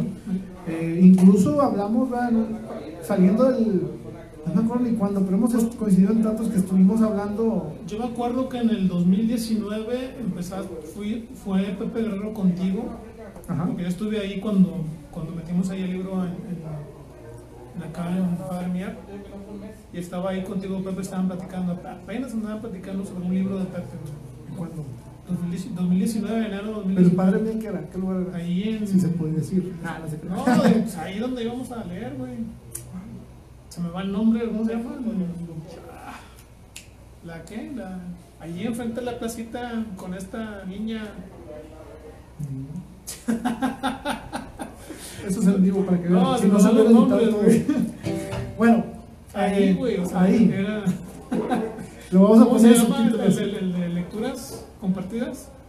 Epicentro, güey. Epicentro. Yo fui a Epicentro a dejarte ah, el libro recién que tenía yo sacado. y ahí fue Pepe. Yo estaba trabajando, estaba trabajando con Pepe, como policía. Sí, sí con Pepe. Pepe llegó, o sea, llegó y estaba ahí de que, no, mira, que mi libro, y que, ah, sí, hacemos correcciones. Es correcto. Y desde ahí te agarraste ya. Sí, eso. Pepe ya traía su, su, su proyecto del Parlamento. Fíjate cómo está la cosa y que estamos hablando de las coincidencias. Eh, es que cuando yo le ayudo a Echeveste, pues es precisamente por eso, porque eh, ahí conozco a Gera Martínez. Gera Martínez, Entonces Gera Martínez me recomienda o le habla de mí a Pepe Guerrero, yo no los conocía que hacían libros, ellos tenían el Parlamento de las Aves desde el 2016. Estamos hablando que esto era 2018. Creo que iba llegando de viaje, Pepe. Es correcto. Entonces, bueno, ya me habla conmigo y yo le digo, mira, este después trabajamos con su libro por primera vez. Yo le digo, mira, tú dar la opinión y que lo que yo le encuentre, lo que le doy. Bueno, entonces ya me, digamos que me reclutó para, este, para trabajar con ellos. Entonces ya de ahí te digo, pues estamos muy, eh, hemos coincidido bastante bien. Eh, hay, una, hay un libro pendiente con ellos que es el de Drago, que va a ser de fútbol. Este, por todo esto y la historia, igual que tú, te digo, trato de calmarlo, pero en el Inter, en este año, seguramente va a salir la antología de la cual tú formas parte.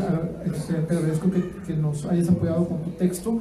Entonces, eh, pues bueno, el trabajo con ellos, yo sí le dije a Pepe, le dije, mira, este, lo que hacen ustedes es muy bueno, está excelente. Y, este, y pues bueno, si es para ayudar a los autores eh, a darle visibilidad, pues hay que darle con todo. Y hemos coincidido en en muchos eh, eventos y, bueno, esperemos que siga creciendo el Parlamento de las Aves. Ya tiene bastante trabajo Pepe, de repente ahí me cae algo a mí de trabajo y, este, y ahorita sí estoy en dos proyectos con ellos que uno va a ver la luz prácticamente en este esperemos, ya no quiero decir fechas porque sí, la verdad se complica de repente, Este, pero es este año, seguro. Y eh, mi libro con ellos probablemente sea hasta el 2022 después de Aurora, porque estamos todavía eh, esperando eso, de que a ver cómo lo presentamos, porque sí quería presentarlo en otro, en otro estado probablemente. Sí, y aparte, como digo, nada como presentarlo en vivo. es sí, diferente. O sea. Sí, es Yo creo que la mayoría estamos esperando eso, ¿no? Ya que el gobierno nos dé la campanada, que todos estemos vacunados, y ya empezar otra vez a hacerlos directamente en vivo presencial. Sí, porque la gente creo que ahora sí nos extraña, entonces este, a veces como les decía, como te decía, hay un momento para, para muchas cosas y en este caso es para ver todo, todo lo que parecía que era normal y ahora ya lo tienes, entonces eso la gente lo, lo valora y ahora sí veo, veo que podemos hacer algo para la gente que lo está esperando muy pronto. Así es. Ahora, mi estimado Arturo, ahora sí, ¿qué nos tienes por ahí preparado? Ya este... ya nos extendimos en la plática y la gente te quiere escuchar, güey, tus textos. Aquí tengo el celular, se mandan saludos. A ver, a ver, sí, échale, échale. Me saludo, saludos a Laura Kulen, siempre del bateo para... Kulen. Kulen. Kulen. Laura Kulen. Saludos, Laura. Eh, dice, muchas felicidades, poetas. Irma Graciela, saludos. David Martínez. Dice, bravo por mencionar desde la estación. Gracias, Arturo Hernández. No, de nada. Vlad Villarreal dice, saludos, Arturo Hernández. Saludos, Vlad. También otro escritor y, que, que anda por allá. Eh, Elda Méndez dice saludos desde Tijuana. Saludos desde Tijuana. Ahí está. Cantautora eh, también. Cantautora.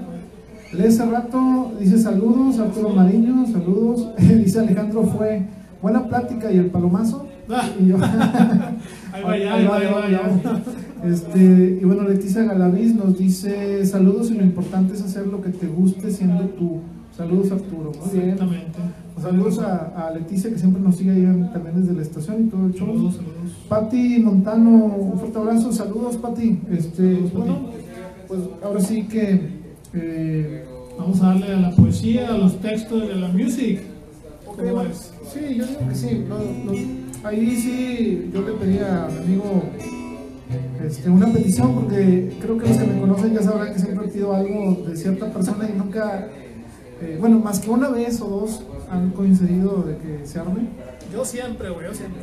Sí, pero ahora va a ser muy especial. Les voy a leer algo que es de Estación Kimura y después nuestro amigo Miguel, ahora sí que va a acabar de meter el gol. Ahí va. Esto de 4900 días que se llama Miguel lo escribí precisamente por cosas como lo que pasa en esa canción. Ah, Entonces ahí les va, en 4900 días. Los sueños que despertaron el alma del viento cuando la luz se agotó por la cárcel de las sombras permitieron tu escape. Pero no fue memorable como esperabas. Te llevaste cosas que no eran tuyas y una bolsa llena de imágenes, de huellas imborrables y momentos que no volverás a tener. Hoy ya no hay un solo sonido que guarde las historias que se extinguirán dentro de tu desgastado corazón, como los días que erróneamente dejaste.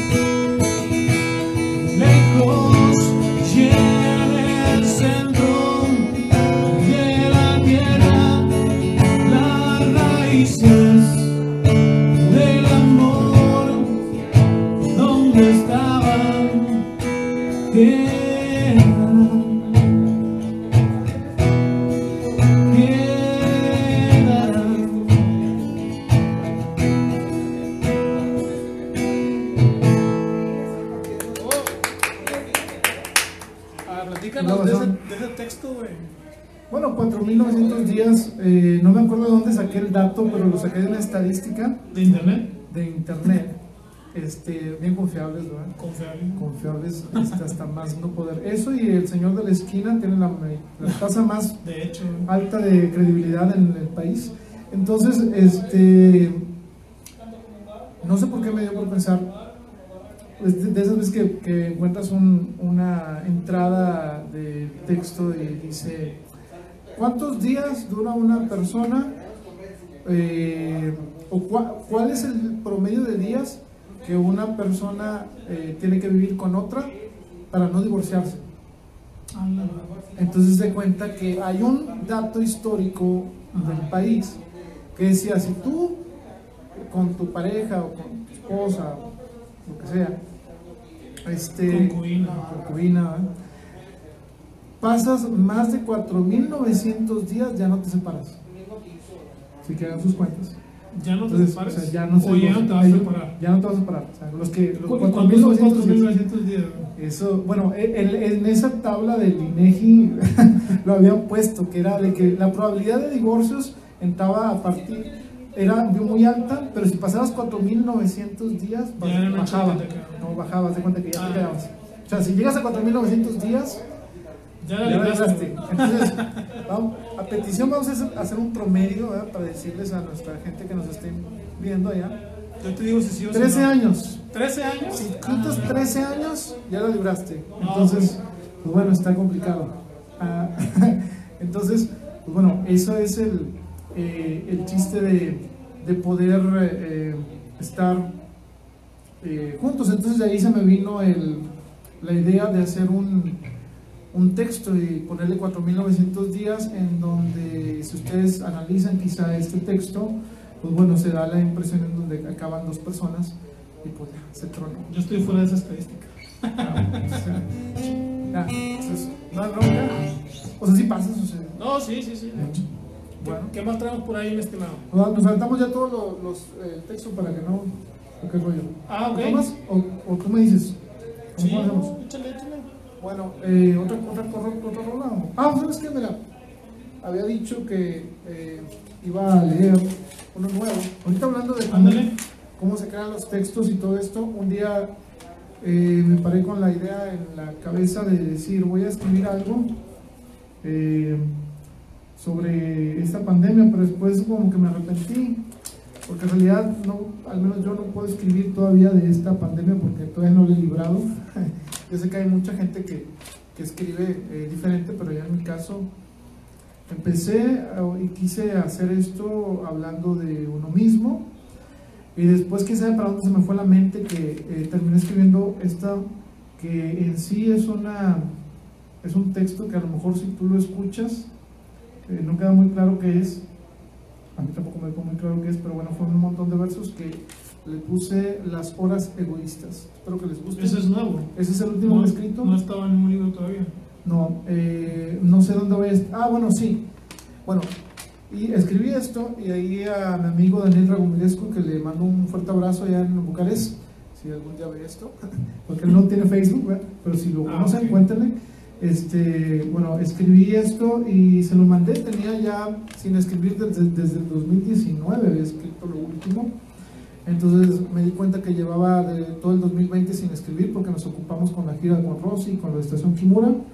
Y en sí Estación Kimura se cortó la gira a la mitad porque ya iba a otros estados este, y parece que no, pero afecta mucho. Un consejo, no saquen libros de... Si no lo sacaron en agosto, saquen hasta el próximo año porque se desgastan. Haz de cuenta que ya no te da chance para promocionarlo en otras partes. Ah, Entonces yo, a mí me pasó ese error de novato con, el- con eh, Kimura. Yo por quererlo sacar en octubre, pues bueno, se, se avejentó mucho, porque es octubre de 2018. ah, ya. Ya Por se el cuenta que- Por, el- vaya, por el por- año. por la fecha, pero sí. Entonces cuando, Pues sí, cuando sí. fue octubre de 2018, eh, yo en el 2019 me la pasé muy ocupado con eso de Estación Kimura. Y en realidad llevaba muy poquitos meses, pero ya decía, ya era del año. 2018. Entonces te cuenta que, que desaprovecha ahí un poco. Y ahorita tú puedes decir, bueno, ese libro Estación Kimura es del 2018. Es como cuando 19, compras un carro el año, ¿no? Es correcto, ya llevaría tres, a- tres años, pero no realmente no tiene realmente tiene, es que fue octubre de 2018, tiene dos años y meses. Sí, yo, yo saqué el libro mío en, en diciembre del 2018, pero todavía peor, ¿no? Ah. Muy bien, doctor, lo sacaste también. ¿Por qué lo sacaste ese año? La verdad es que no lo pensé y lo saqué antes de No, terminar el año. yo me acuerdo que habías... Ah, bueno, después comentamos eso. Sí, Este, tú estás trabajando también con, mi- con David. sí, sí, Ah, sí, bueno, también. Yo, ah, da- bueno, me habías pedido Sí, referencias. sí, y- sí.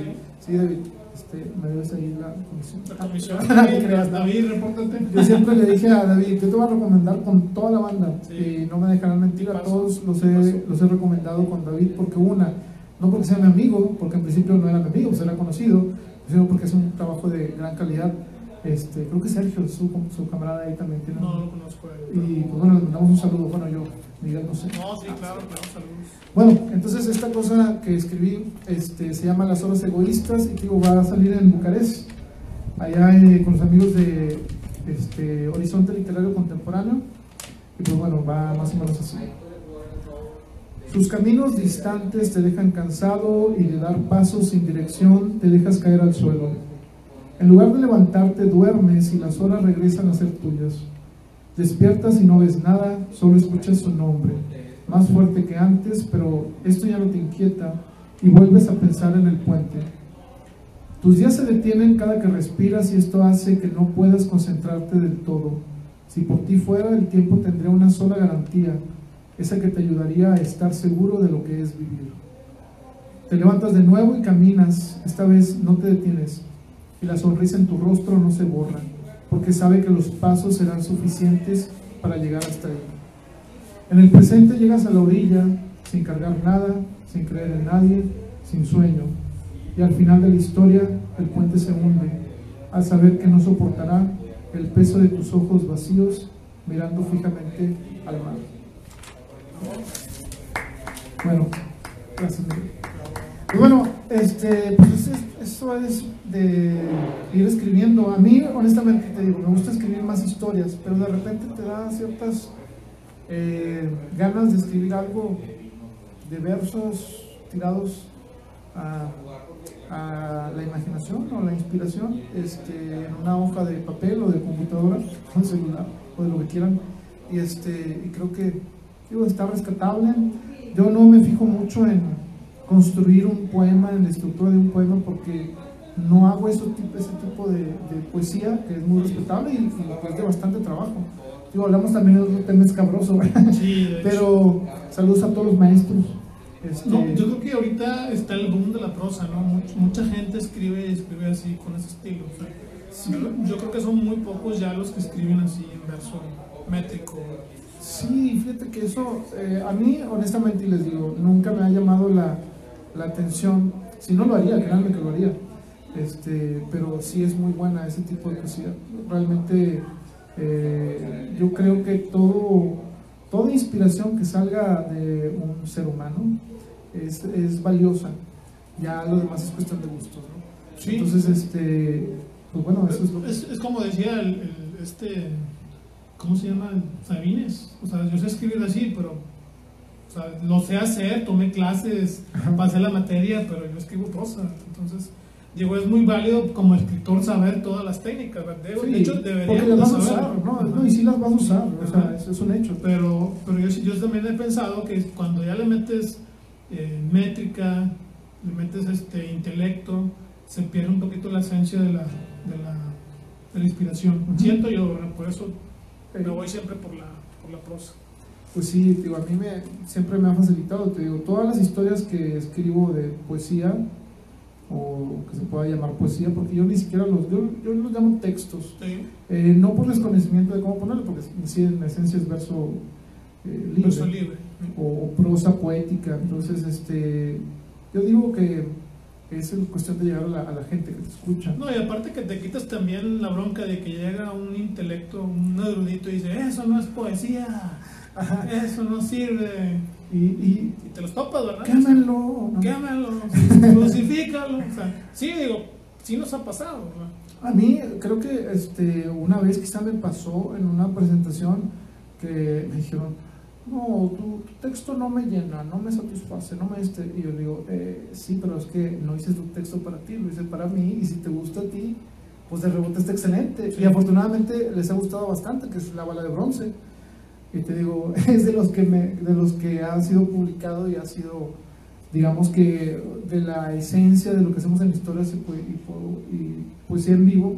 Pues has visto que cuando la, la, bala de bronce se siente en el ambiente así como que, como que algo va a pasar, pero ese suspenso. ¿ah? Que al final de cuentas, valga la redundancia, cuentas la historia. sí, es una, es una, es una, este, te digo, si ustedes eh, escriben por y pasa por su mente alguna vez en ese proceso de escribir, esto a lo mejor no le va a gustar a la gente, ya no lo escriban, están escribiendo mal. Ustedes deben de escribir con gusto, con algo que les llene a ustedes mismos, porque si ustedes escriben con miedo, escriben al que dirán, ¿no? Eh, con miedo al que dirán, pues en sí no están siendo libres y lo que nos hace quizá un poco distintos a otros oficios, trabajos o expresiones artísticas es el ser libres y plasmar exactamente lo que nosotros eh, nos nace. Y a lo mejor no, nos nace una historia aburrida que para dos o tres personas no les gusta, pero hay mucho mundo. O sea, es prácticamente imposible que lo que tú escribas a todos no les guste. Y también es prácticamente imposible que lo que tú escribas les guste a, todos. Entonces, mientras te guste a ti, siempre, va a haber alguien con eso la libraste. Sí, sí, siempre va a haber alguien que no, es un mugrero. Y tú decir, no, qué bárbaro, muy bueno. Si no, si no sales tú con tu libro con estas dos cosas en la cabeza diciendo, va a haber gente que diga que es una gran obra y otros que digan que es una basura, no salgas con ese libro, porque no estás preparado emocionalmente, no te puede quebrar alguien o decir a alguien, ah, no te gustó, ok, pues ya no me leas, no pasa nada. Digo, este, la gente se equivoca al pensar, muchos críticos se, se, equivocan, yo creo, al decir que esto es malo eh, y no decir esto es malo para mí, no para los demás. No, digo, y, al final de cuentas, el que te critica, hay que agradecerle porque se tomó la molestia de leerte. No, incluso. que también es el objetivo, ¿no? incluso de las personas que me han leído, afortunadamente, te digo, no he recibido una crítica. Eh, este, eso, digo, lo agradecé. Y cuando. Creo que sí, hubo una crítica. Me pusieron, no me acuerdo que. Dos estrellas, algo así, de cinco por, una, por una sencilla razón. Hubo dos personas, una y me, me comentó, es que cierto personaje en mi libro de el 77 no sale mucho. Me dice, me gustó, me encantó tu historia, pero no sale mucho este personaje. Y yo, ah, bueno, digo, a la gente no le vas a decir cómo juzgar, ¿no? Cómo decir. Y otro, y otra este, persona me comentó, ah, le iba a poner más estrellas, pero se me hizo que lo que le hicieron a un personaje este, canino, por decir, fue, fue mucho. o sea, como que no le gustó que lo lastimaran. Bueno, ya no, pues no quiero spoilear, pero bueno. Y son cosas que tú dices, ok, pero la historia estaba buena, o sea, olvídate de eso, ¿no? pero, pero no pasa así. Esto, esto sucede que no, no, no toda la gente va, va a crear eh, tus historias, eh, ni toda la gente va a odiarlas.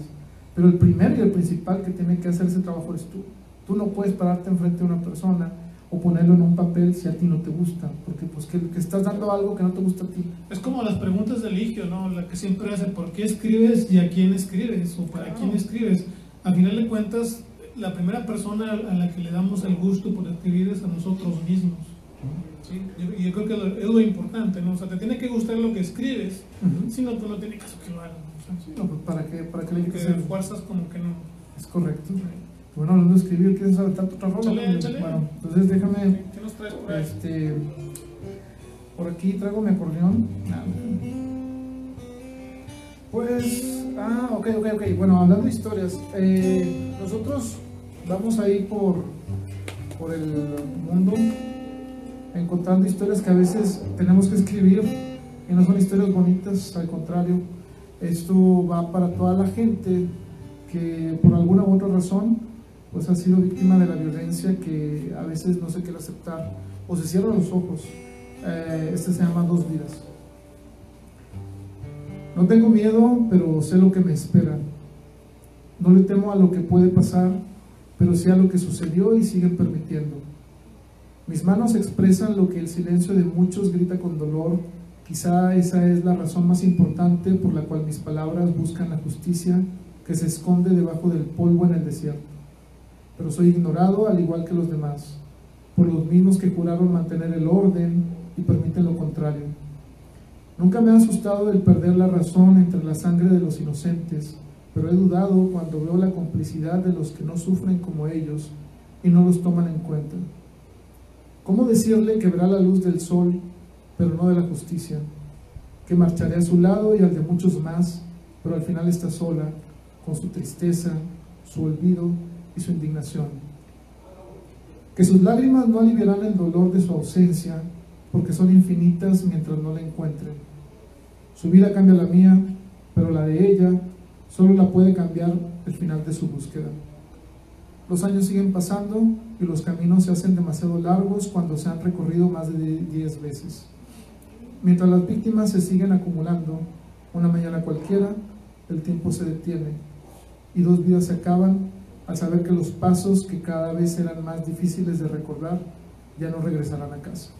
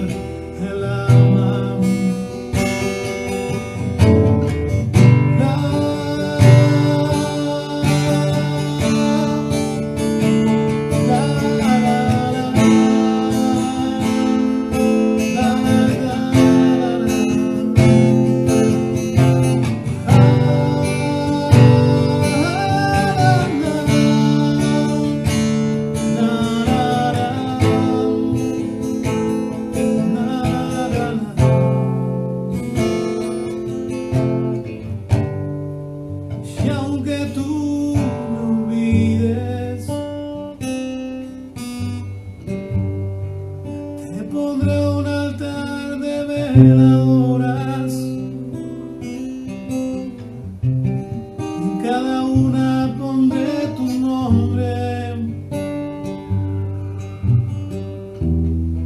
y cuidaré de tu alma.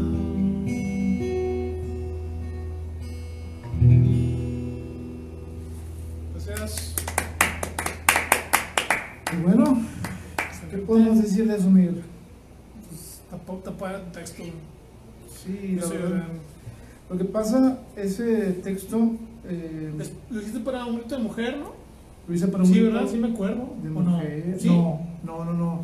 Ese lo hice para un evento que nos invitaron para Ah, las mujeres de Juárez. Ah, ok. Entonces, este, creo que nos invitó, no me acuerdo, Adriana Cisneros probablemente. Eh, y bueno, escribí eso precisamente porque, bueno, eh, no, sé, si- no sé si ustedes sean fans de los documentales, pero a mí me tocó ver uno sobre las muertas en Juárez. Este, creo que recuerdo que era de HBO, creo. Y pues bueno, o sea, estas historias que te vas encontrando, como les decía, pues no las quieres decir, pero eh, creo que a veces es válido. Una vez preguntaron sobre cómo, en qué ayuda a nosotros la, la poesía, ¿no? Digo, te, te puede ayudar para muchas cosas y otra es para, a veces mediante historias, contar algo que te haga reflexionar.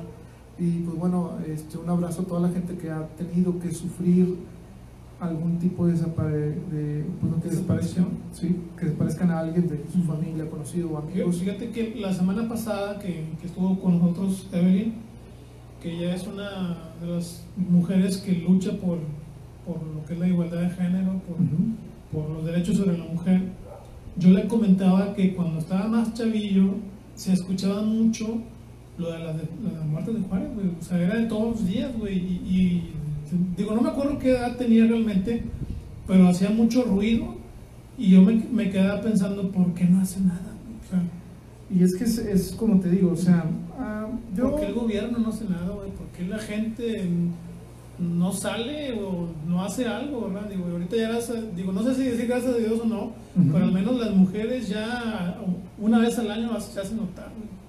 Y es, y es lo, lo que yo digo, o sea, qué triste, yo lo veo, Sí. que las mujeres fueron orilladas a llegar a ese extremo. Y no hablo de gobiernos como el actual o gobiernos anteriores, sino hablo de nosotros, ¿no? de nosotros como personas. Eh, eh, digo, en los salones, en la educación, en la cultura, siempre eh, fueron relegadas en muchos aspectos, hasta ya siendo profesionales, digo, cuántos abusos ha habido y cuántas cosas han tenido que soportar, entonces este delito de mujer es muy valioso porque antes de que pasara, digamos, que todo esto, hubo gente como Mare Müller y muchas de la asociación, este, mediante la cultura quisieron acercarse. Eh, ahora, pues bueno, lamentablemente hay muchos eh, problemas en que ellas puedan expresarse y a lo mejor ciertos fragmentos pudieran caer en, en antagonismos, pero al final, te digo, son hermanas, son sobrinas, son esposas. Sí. Y creo que lo que uno puede hacer únicamente es trabajar en el entorno. A mí me ha tocado, por ejemplo, en los ciclos literarios, tener uno con puras mujeres, a veces un hombre, a veces un hombre y una mujer. Y la verdad yo nunca me fijé en eso porque al menos a mí me han eh, enseñado por mucho tiempo que tanto el hombre y la mujer valen lo mismo. Eh, si yo tenía unas obligaciones eran las mismas que debe tener mi hermana.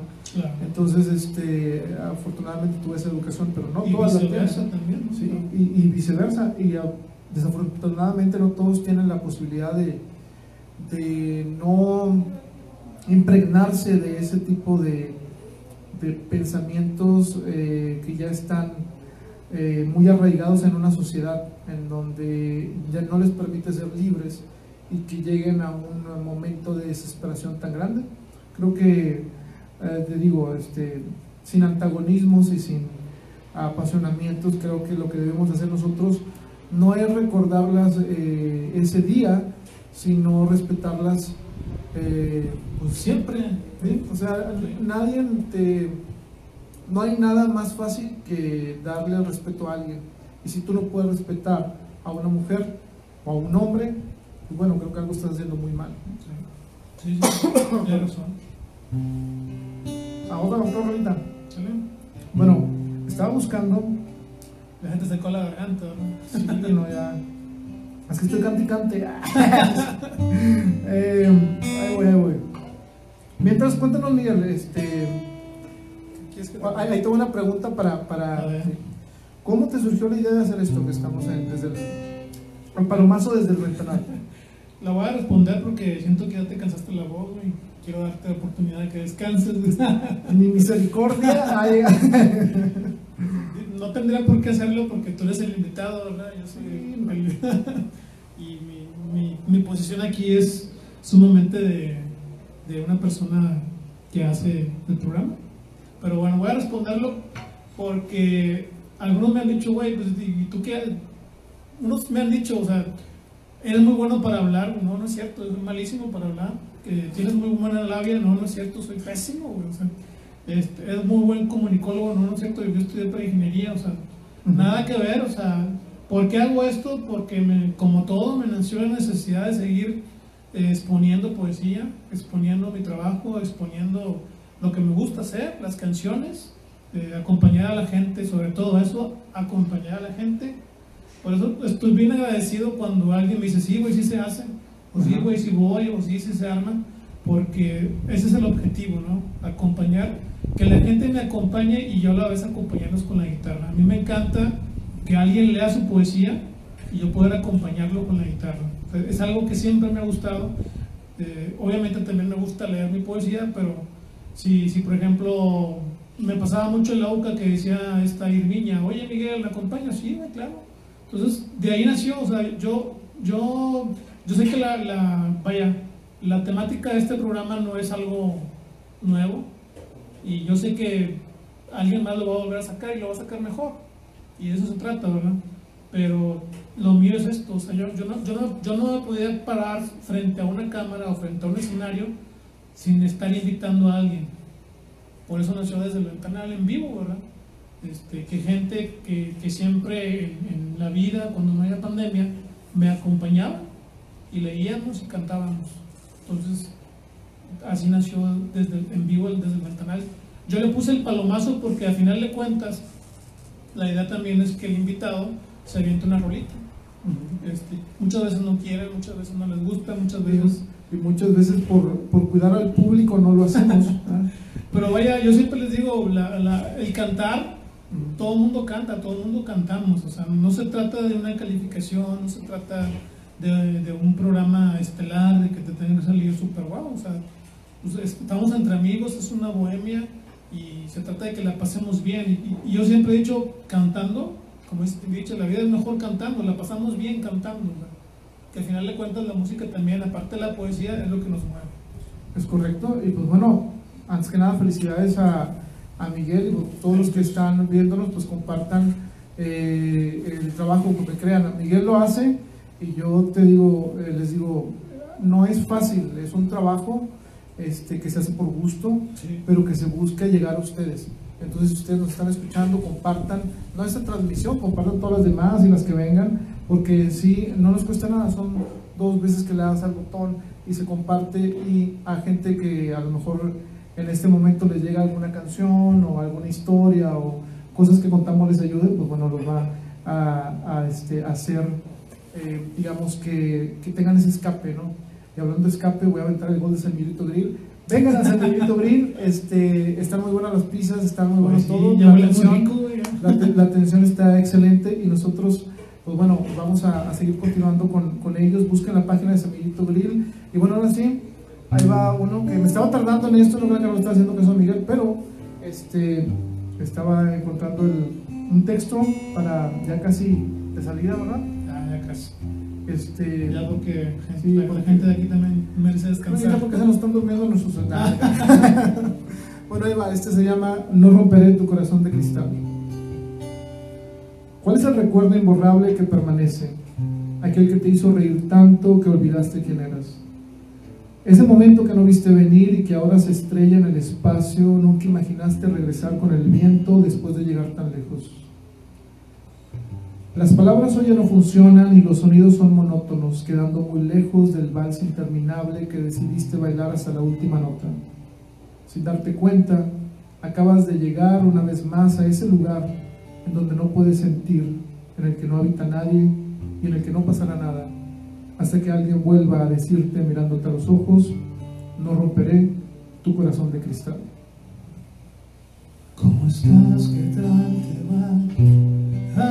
De día o es de noche. Es bonita esa ciudad para ir de vacaciones.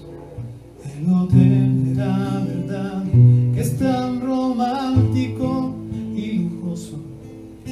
como a la publicidad, esas playas de la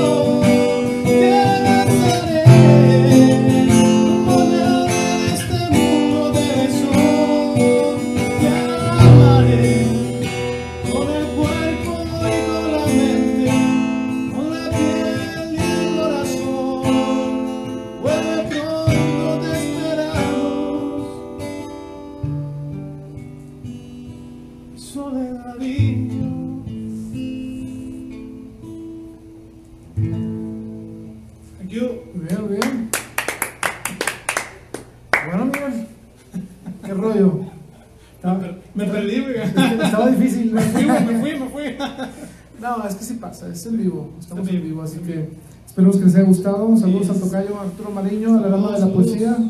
Brisa Beatriz, saludos, saludos. Ahí andamos. Pues bueno, ya soltamos todo lo que teníamos que soltar. Este, y, pues bueno, yo quiero agradecer a Miguel por recibirme aquí en, y a la banda del San Miguelito. Ya, de, ¿no? sí, por este, y ustedes que están viéndonos en, en vivo o que en la repetición nos están, eh, digamos que este proyecto que tiene Miguel siga creciendo. Me da mucho gusto, no lo dejen de seguir. Está también, ¿Estás en Twitter? O, Estamos en Twitter, en Instagram, Facebook, obviamente. Spotify. Spotify, YouTube. Y crean, la edición sí está, complicada. Así que bueno, este, gracias por estar acá. Próximamente en TikTok. Dice Alaska Salazar, éxito y que siempre encuentran la inspiración. Hombre, gracias a Alaska. Un fuerte abrazo desde donde nos estés viendo. y pues a todos los que han estado por acá, este, como les digo, es un gusto sentarse un rato, ya llevamos un, un ratote, ya, Miguel se me estaba durmiendo, entonces este, creo que este, no sea menos que Miguel tenga algo más que comentar. ¿No vas a cerrar con un poema? Pues ya fueron todos, ¿no? el hablado que te ibas a aventar. Ya te, dio, ya te dio miedo. ¿Cuál? Ah, ya, ya, ya, ya, sí, sí, sí. Bueno, para cerrar con una historia, este, saludos a mi papá y a mi mamá que me están viendo. Saludos, saludos. No sé qué no me están viendo, pero bueno, yo me imagino que me están viendo. Nunca me ven. Pero bueno, dicen, que nada de poner like y ya me fui. Entonces, este, no sé por él. Por eso voy a contar algo, algo. Una vez íbamos a García, Miguel. Tú dale, dale, dale. Y ahorita me voy a arrancar a cantar. Este, y mi papá, para algunos que los conocen, este, también toca la guitarra y él canta otro género, ¿ya? género más acá de western, del, oeste, este, pero le gusta mucho cantar boleros. Entonces, este, en los boleros hay una canción que se va a aventar mi buen amigo Miguel y yo voy a hacerle un paro. Este, y tenía yo pensado que se aventara esa canción mi papá, pero como es muy divo, no, no, te no, a la mera hora no se quiso, me dijo te la cambio por otra. Yo dije, ah, ok, está bien, pero yo ya en mi mente ya la traía desde el último, desde marzo del 2020. Y ahorita que llegamos, Miguel estaba, estaba afinando así. Y bueno, no sé cómo nos salga, pero bueno, va con mucho cariño para todos que nos ven. Cabe resaltar que es una rola de que es bolero y que la sacaron también en rondalla en su momento. Ah, pero es cierto, antes de eso iba acompañado de una historia. ya ando zafando, es cierto.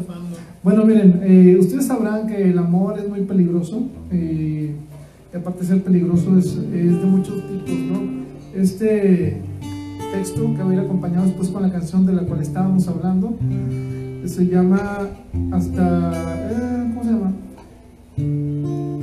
Ah, ok, ok, ok me estoy hablando a mí, tengo un diálogo interno en mi mente que, que me contesto solo, entonces este, se llama, este es el suspenso, se llama, para este momento ya me he olvidado. Esta es una historia, Miguel, déjame te comento, que tiene mucho que ver con Aurora. Para los que no han leído Aurora, háganlo pronto. Yo no lo he leído. De que salga en papel, dice Miguel. Ya, de que salga. Bueno, ahí va. Que no tardaría, me miró a los ojos, sonrió y salió por la puerta. No sé si ya se dio cuenta de que no me importa esperarla a estas alturas, creo que la esperaría todo lo que me resta de vida. Sé que estoy en problemas, mi fuerza ya no es lo que era antes de conocerla y poco a poco me he ido perdiendo mi color. Pero esas cosas son irrelevantes. Lo que me preocupa es que no regrese, que encuentre algo mejor, que se vaya y me deje aquí enredado entre sus cuerdas que decida que soy un estorbo, que no acabe su obra maestra, que se vaya sin poner el punto final y la historia se quede incompleta. Horas, días y semanas hemos estado juntos, sin embargo el tiempo no es un aliado en una situación como esta. Y yo lo sabía. Desde el día que perdí el control, el final estaba escrito. Ella me lo había arrebatado Cierro los ojos esperando que aparezca, pero no lo hace y permanezco inmóvil y vacío. Me digo a mí mismo, va a pasar lo inevitable. Siempre es así. Mi esperanza se desvanece y me derrota una y otra vez. Momentos similares a este pasan por mi mente y lo veo claro. Entiendo qué es lo que sigue. Mi ansiedad se eleva y respiro como si quisiera acabarme el poco oxígeno que queda disponible. Pero no pasa nada y descanso una noche más. El sonido de la puerta me despierta y sé que es de día por la luz fugaz que se filtra a la distancia, pero se apaga de nuevo con la oscuridad que se acerca. Es ella, ha vuelto y camina hacia mí. Me dice que me he portado bien, que he sido obediente, que ya casi termina, pero yo no quiero que lo haga. Se da la media vuelta, lo piensa un poco y desenfunda. Se queda estática por unos instantes hasta que vuelve en sí y empieza a enterrar suavemente su espada a la altura de mi corazón. No siento nada y ella tampoco, pero ve mi mirada triste buscando sus pupilas y entonces se acerca a mí susurrando, tranquilo, es un, solo un poco de sangre, por la mañana te sentirás mejor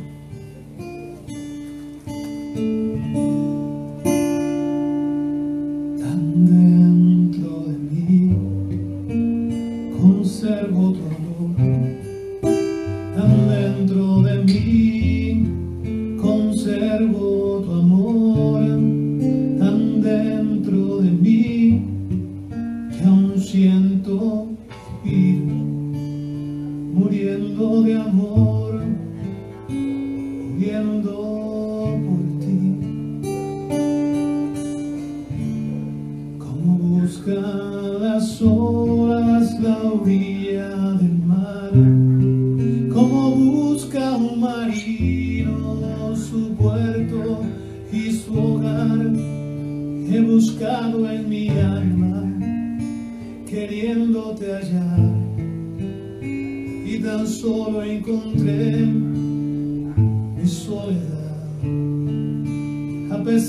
dónde está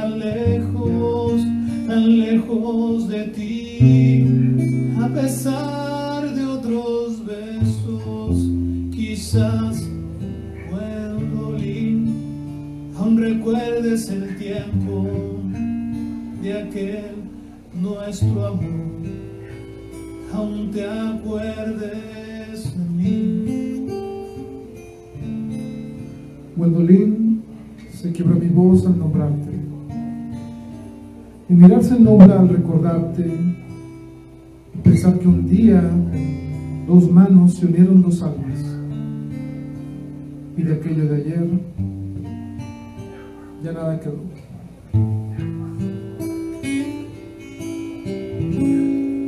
Aún recuerdo aquel ayer cuando estabas junto a mí. Tú me hablabas del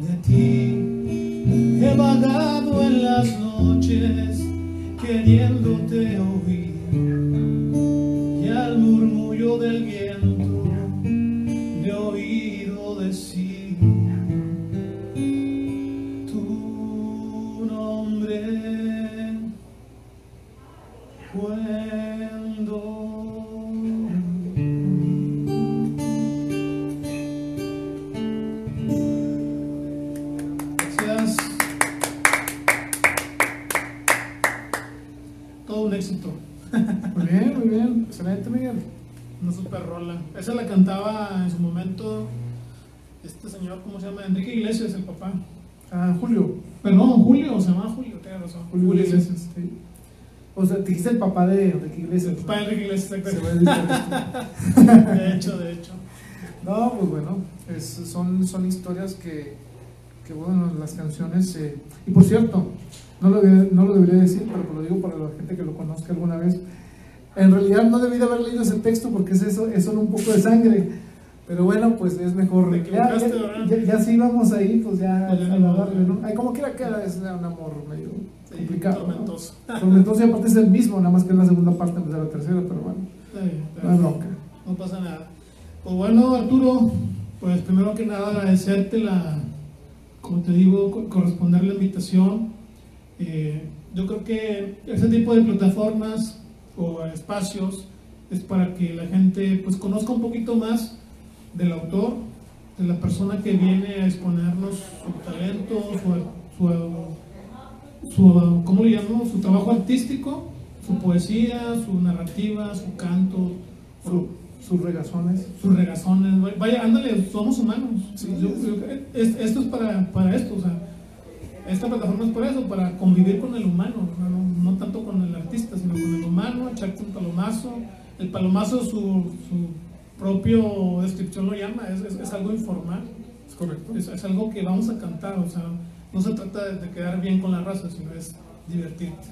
Gracias por, por aceptar la invitación Gracias por, yo sé porque tenías un compromiso fuerte y aún así pues aquí andas a pie de guerra.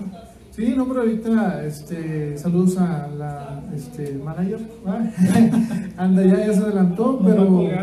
sí, no, no bronca. Este, como quiera, este, ella sabe que estamos aquí cotorreando con la banda y ahorita vamos para allá. Pero pues bueno, un fuerte abrazo para todos los que nos siguieron. Eh, saludos a Irma Graciela. Vemos también Irma. Claro, claro. Este, por cierto, no sé, cuando, cuando vean a Irma en una lectura, digan, lee obsoleto, digo, lee, sí, obsoleto, ese es el chido. ¿Obsoleto? ¿No conoces ese obsoleto de Irma? No. Conozco el de besos, besos, besos, besos. Ah, pues que yo soy más hardcore. ¿Quieres que el obsoleto? Bueno, ya para despedirnos, ¿veis aquí que está Irma? Al cabo aquí nos está viendo. Así, no produzcas, no produzcas, no, no se crean. Este, sí, dice Irma Graciela que nos hizo coros Dice, y el murmullo del viento le he oído decir tu nombre, Gwendolyn. Y dice mi tocayo que cante, que cante. Sí, sí, ahí se vio. Sí, metió segunda voz. Metió segunda voz. Nada más que como por precaución al público, este le apagamos cuando hago segunda voz. Y pues bueno, nada más que era un gustazo estar acá. Oye, y no he tenido el gusto, no recuerdo haber conocido a una mujer que se llama Gwendolyn. Hasta ahorita. Yo nada más Wendy. Wendy, pero no Gwendolyn. O no. Se me hace que todas las de los 70. ¿En qué año salió esa canción? ¿Quién sabe? Pero el año de esa canción era puras Wendy. ¿no? Wendy Gwendolyn. Pero bueno, una vez más, muchas gracias, mi estimado Arturo. Eh, tus redes sociales. Bueno, pueden buscarme, y esto sigue muy mamerto cuando lo digo, pero pónganle en Google y pongan Arturo Hernández Fuentes y va a salir todo el. y lo digo porque siempre se me olvida el sí, sí, se oye muy mamerto. Se oye muy mamerto, pero afortunadamente, no, y a lo mejor, digo, hay que aprovechar la ventaja y te ahorras un chorro de que estar. Sí, sí, sí. Pero de cuenta pones Arturo Hernández Fuentes y pues me aparece mi Instagram, aparecen las redes sociales. Entonces, este, si las quieren buscar ya manualmente, nada más pongan Arturo Hernández Fuentes y debe de aparecerles en Facebook. Este, y el Twitter creo que es AHF, bajo 077. Ese es lo único que es diferente, por eso les digo, este, si ahí en el buscador si sale, entonces, este, pues bueno, ahí, ahí estoy. Y mi página que que creo que actualizo más es la de Facebook, porque la otra es Blogspot, que está muy buena, pero eh, ya no tengo chance de estar actualizando. Así que pues, por ahí, este, Estación Kimura, tengo una, un, este, un grupo de amigos que les gustó lo que escribo, y pues bueno, también ahí, ya ven que a veces en el algoritmo no te sale lo de las, la, tienes un chorro de seguidores, pero no te sale las publicaciones que le llegan, entonces hicimos ese, esa trampa de poner un grupo, y bueno, pues saludos a todos, y nos estamos viendo pronto. Eh, gracias por apoyarme, por apoyar a Miguel, por apoyar la cultura en general. pues bueno, si somos más, hay que hacernos fuertes y salir todos, este, porque bueno, esto apenas va comenzando y yo creo que nos espera algo muy bueno para todos, siempre y cuando eh, echemos muchas ganas y sigamos adelante. Entre todos nos hacemos fuertes. Juntos nos hacemos fuertes. Voto por Miguel en las próximas elecciones. Saludos, gracias. Saludos. ¿En dónde vas a depositar, Miguel? no se crean. Gracias a Miguelito Bril por recibirnos. Este, estoy muy contentos aquí. Y pues bueno, ahora sí estoy viendo cómo Miguel lentamente va desconectando todo. Desconectando todo. Ah, un comercial. Tengo Patreon. Oh, tiene Patreon. Este, bueno, síganlo ahí. Miren. Eh, y bueno, ahora sí, ya que se fue Miguel, eh, vamos a empezar. Bueno, eh, un fuerte abrazo a todos. Gracias. Saludos. Saludos a la banda.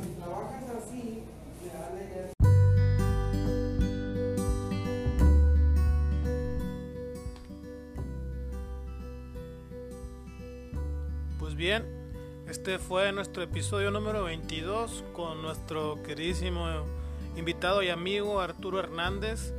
Así rapidito le dan, pasamos a leer los saludos eh, que nos mandan aquí por la página.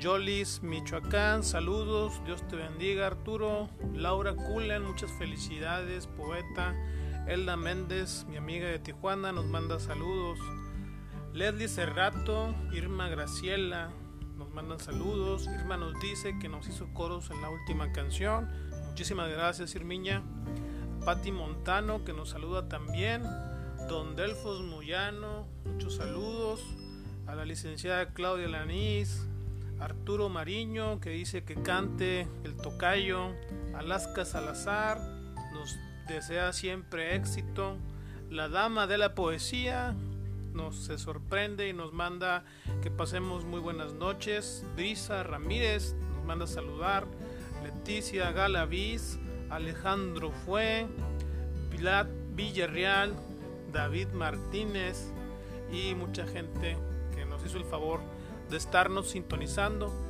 Recuerden que tenemos en las páginas, o en la mayoría de las páginas, de Arturo Hernández lo pueden seguir. Mi nombre es Miguel Ángel Ortega y les agradezco bastante que nos hayan acompañado. Nos vemos la próxima semana. Saludos.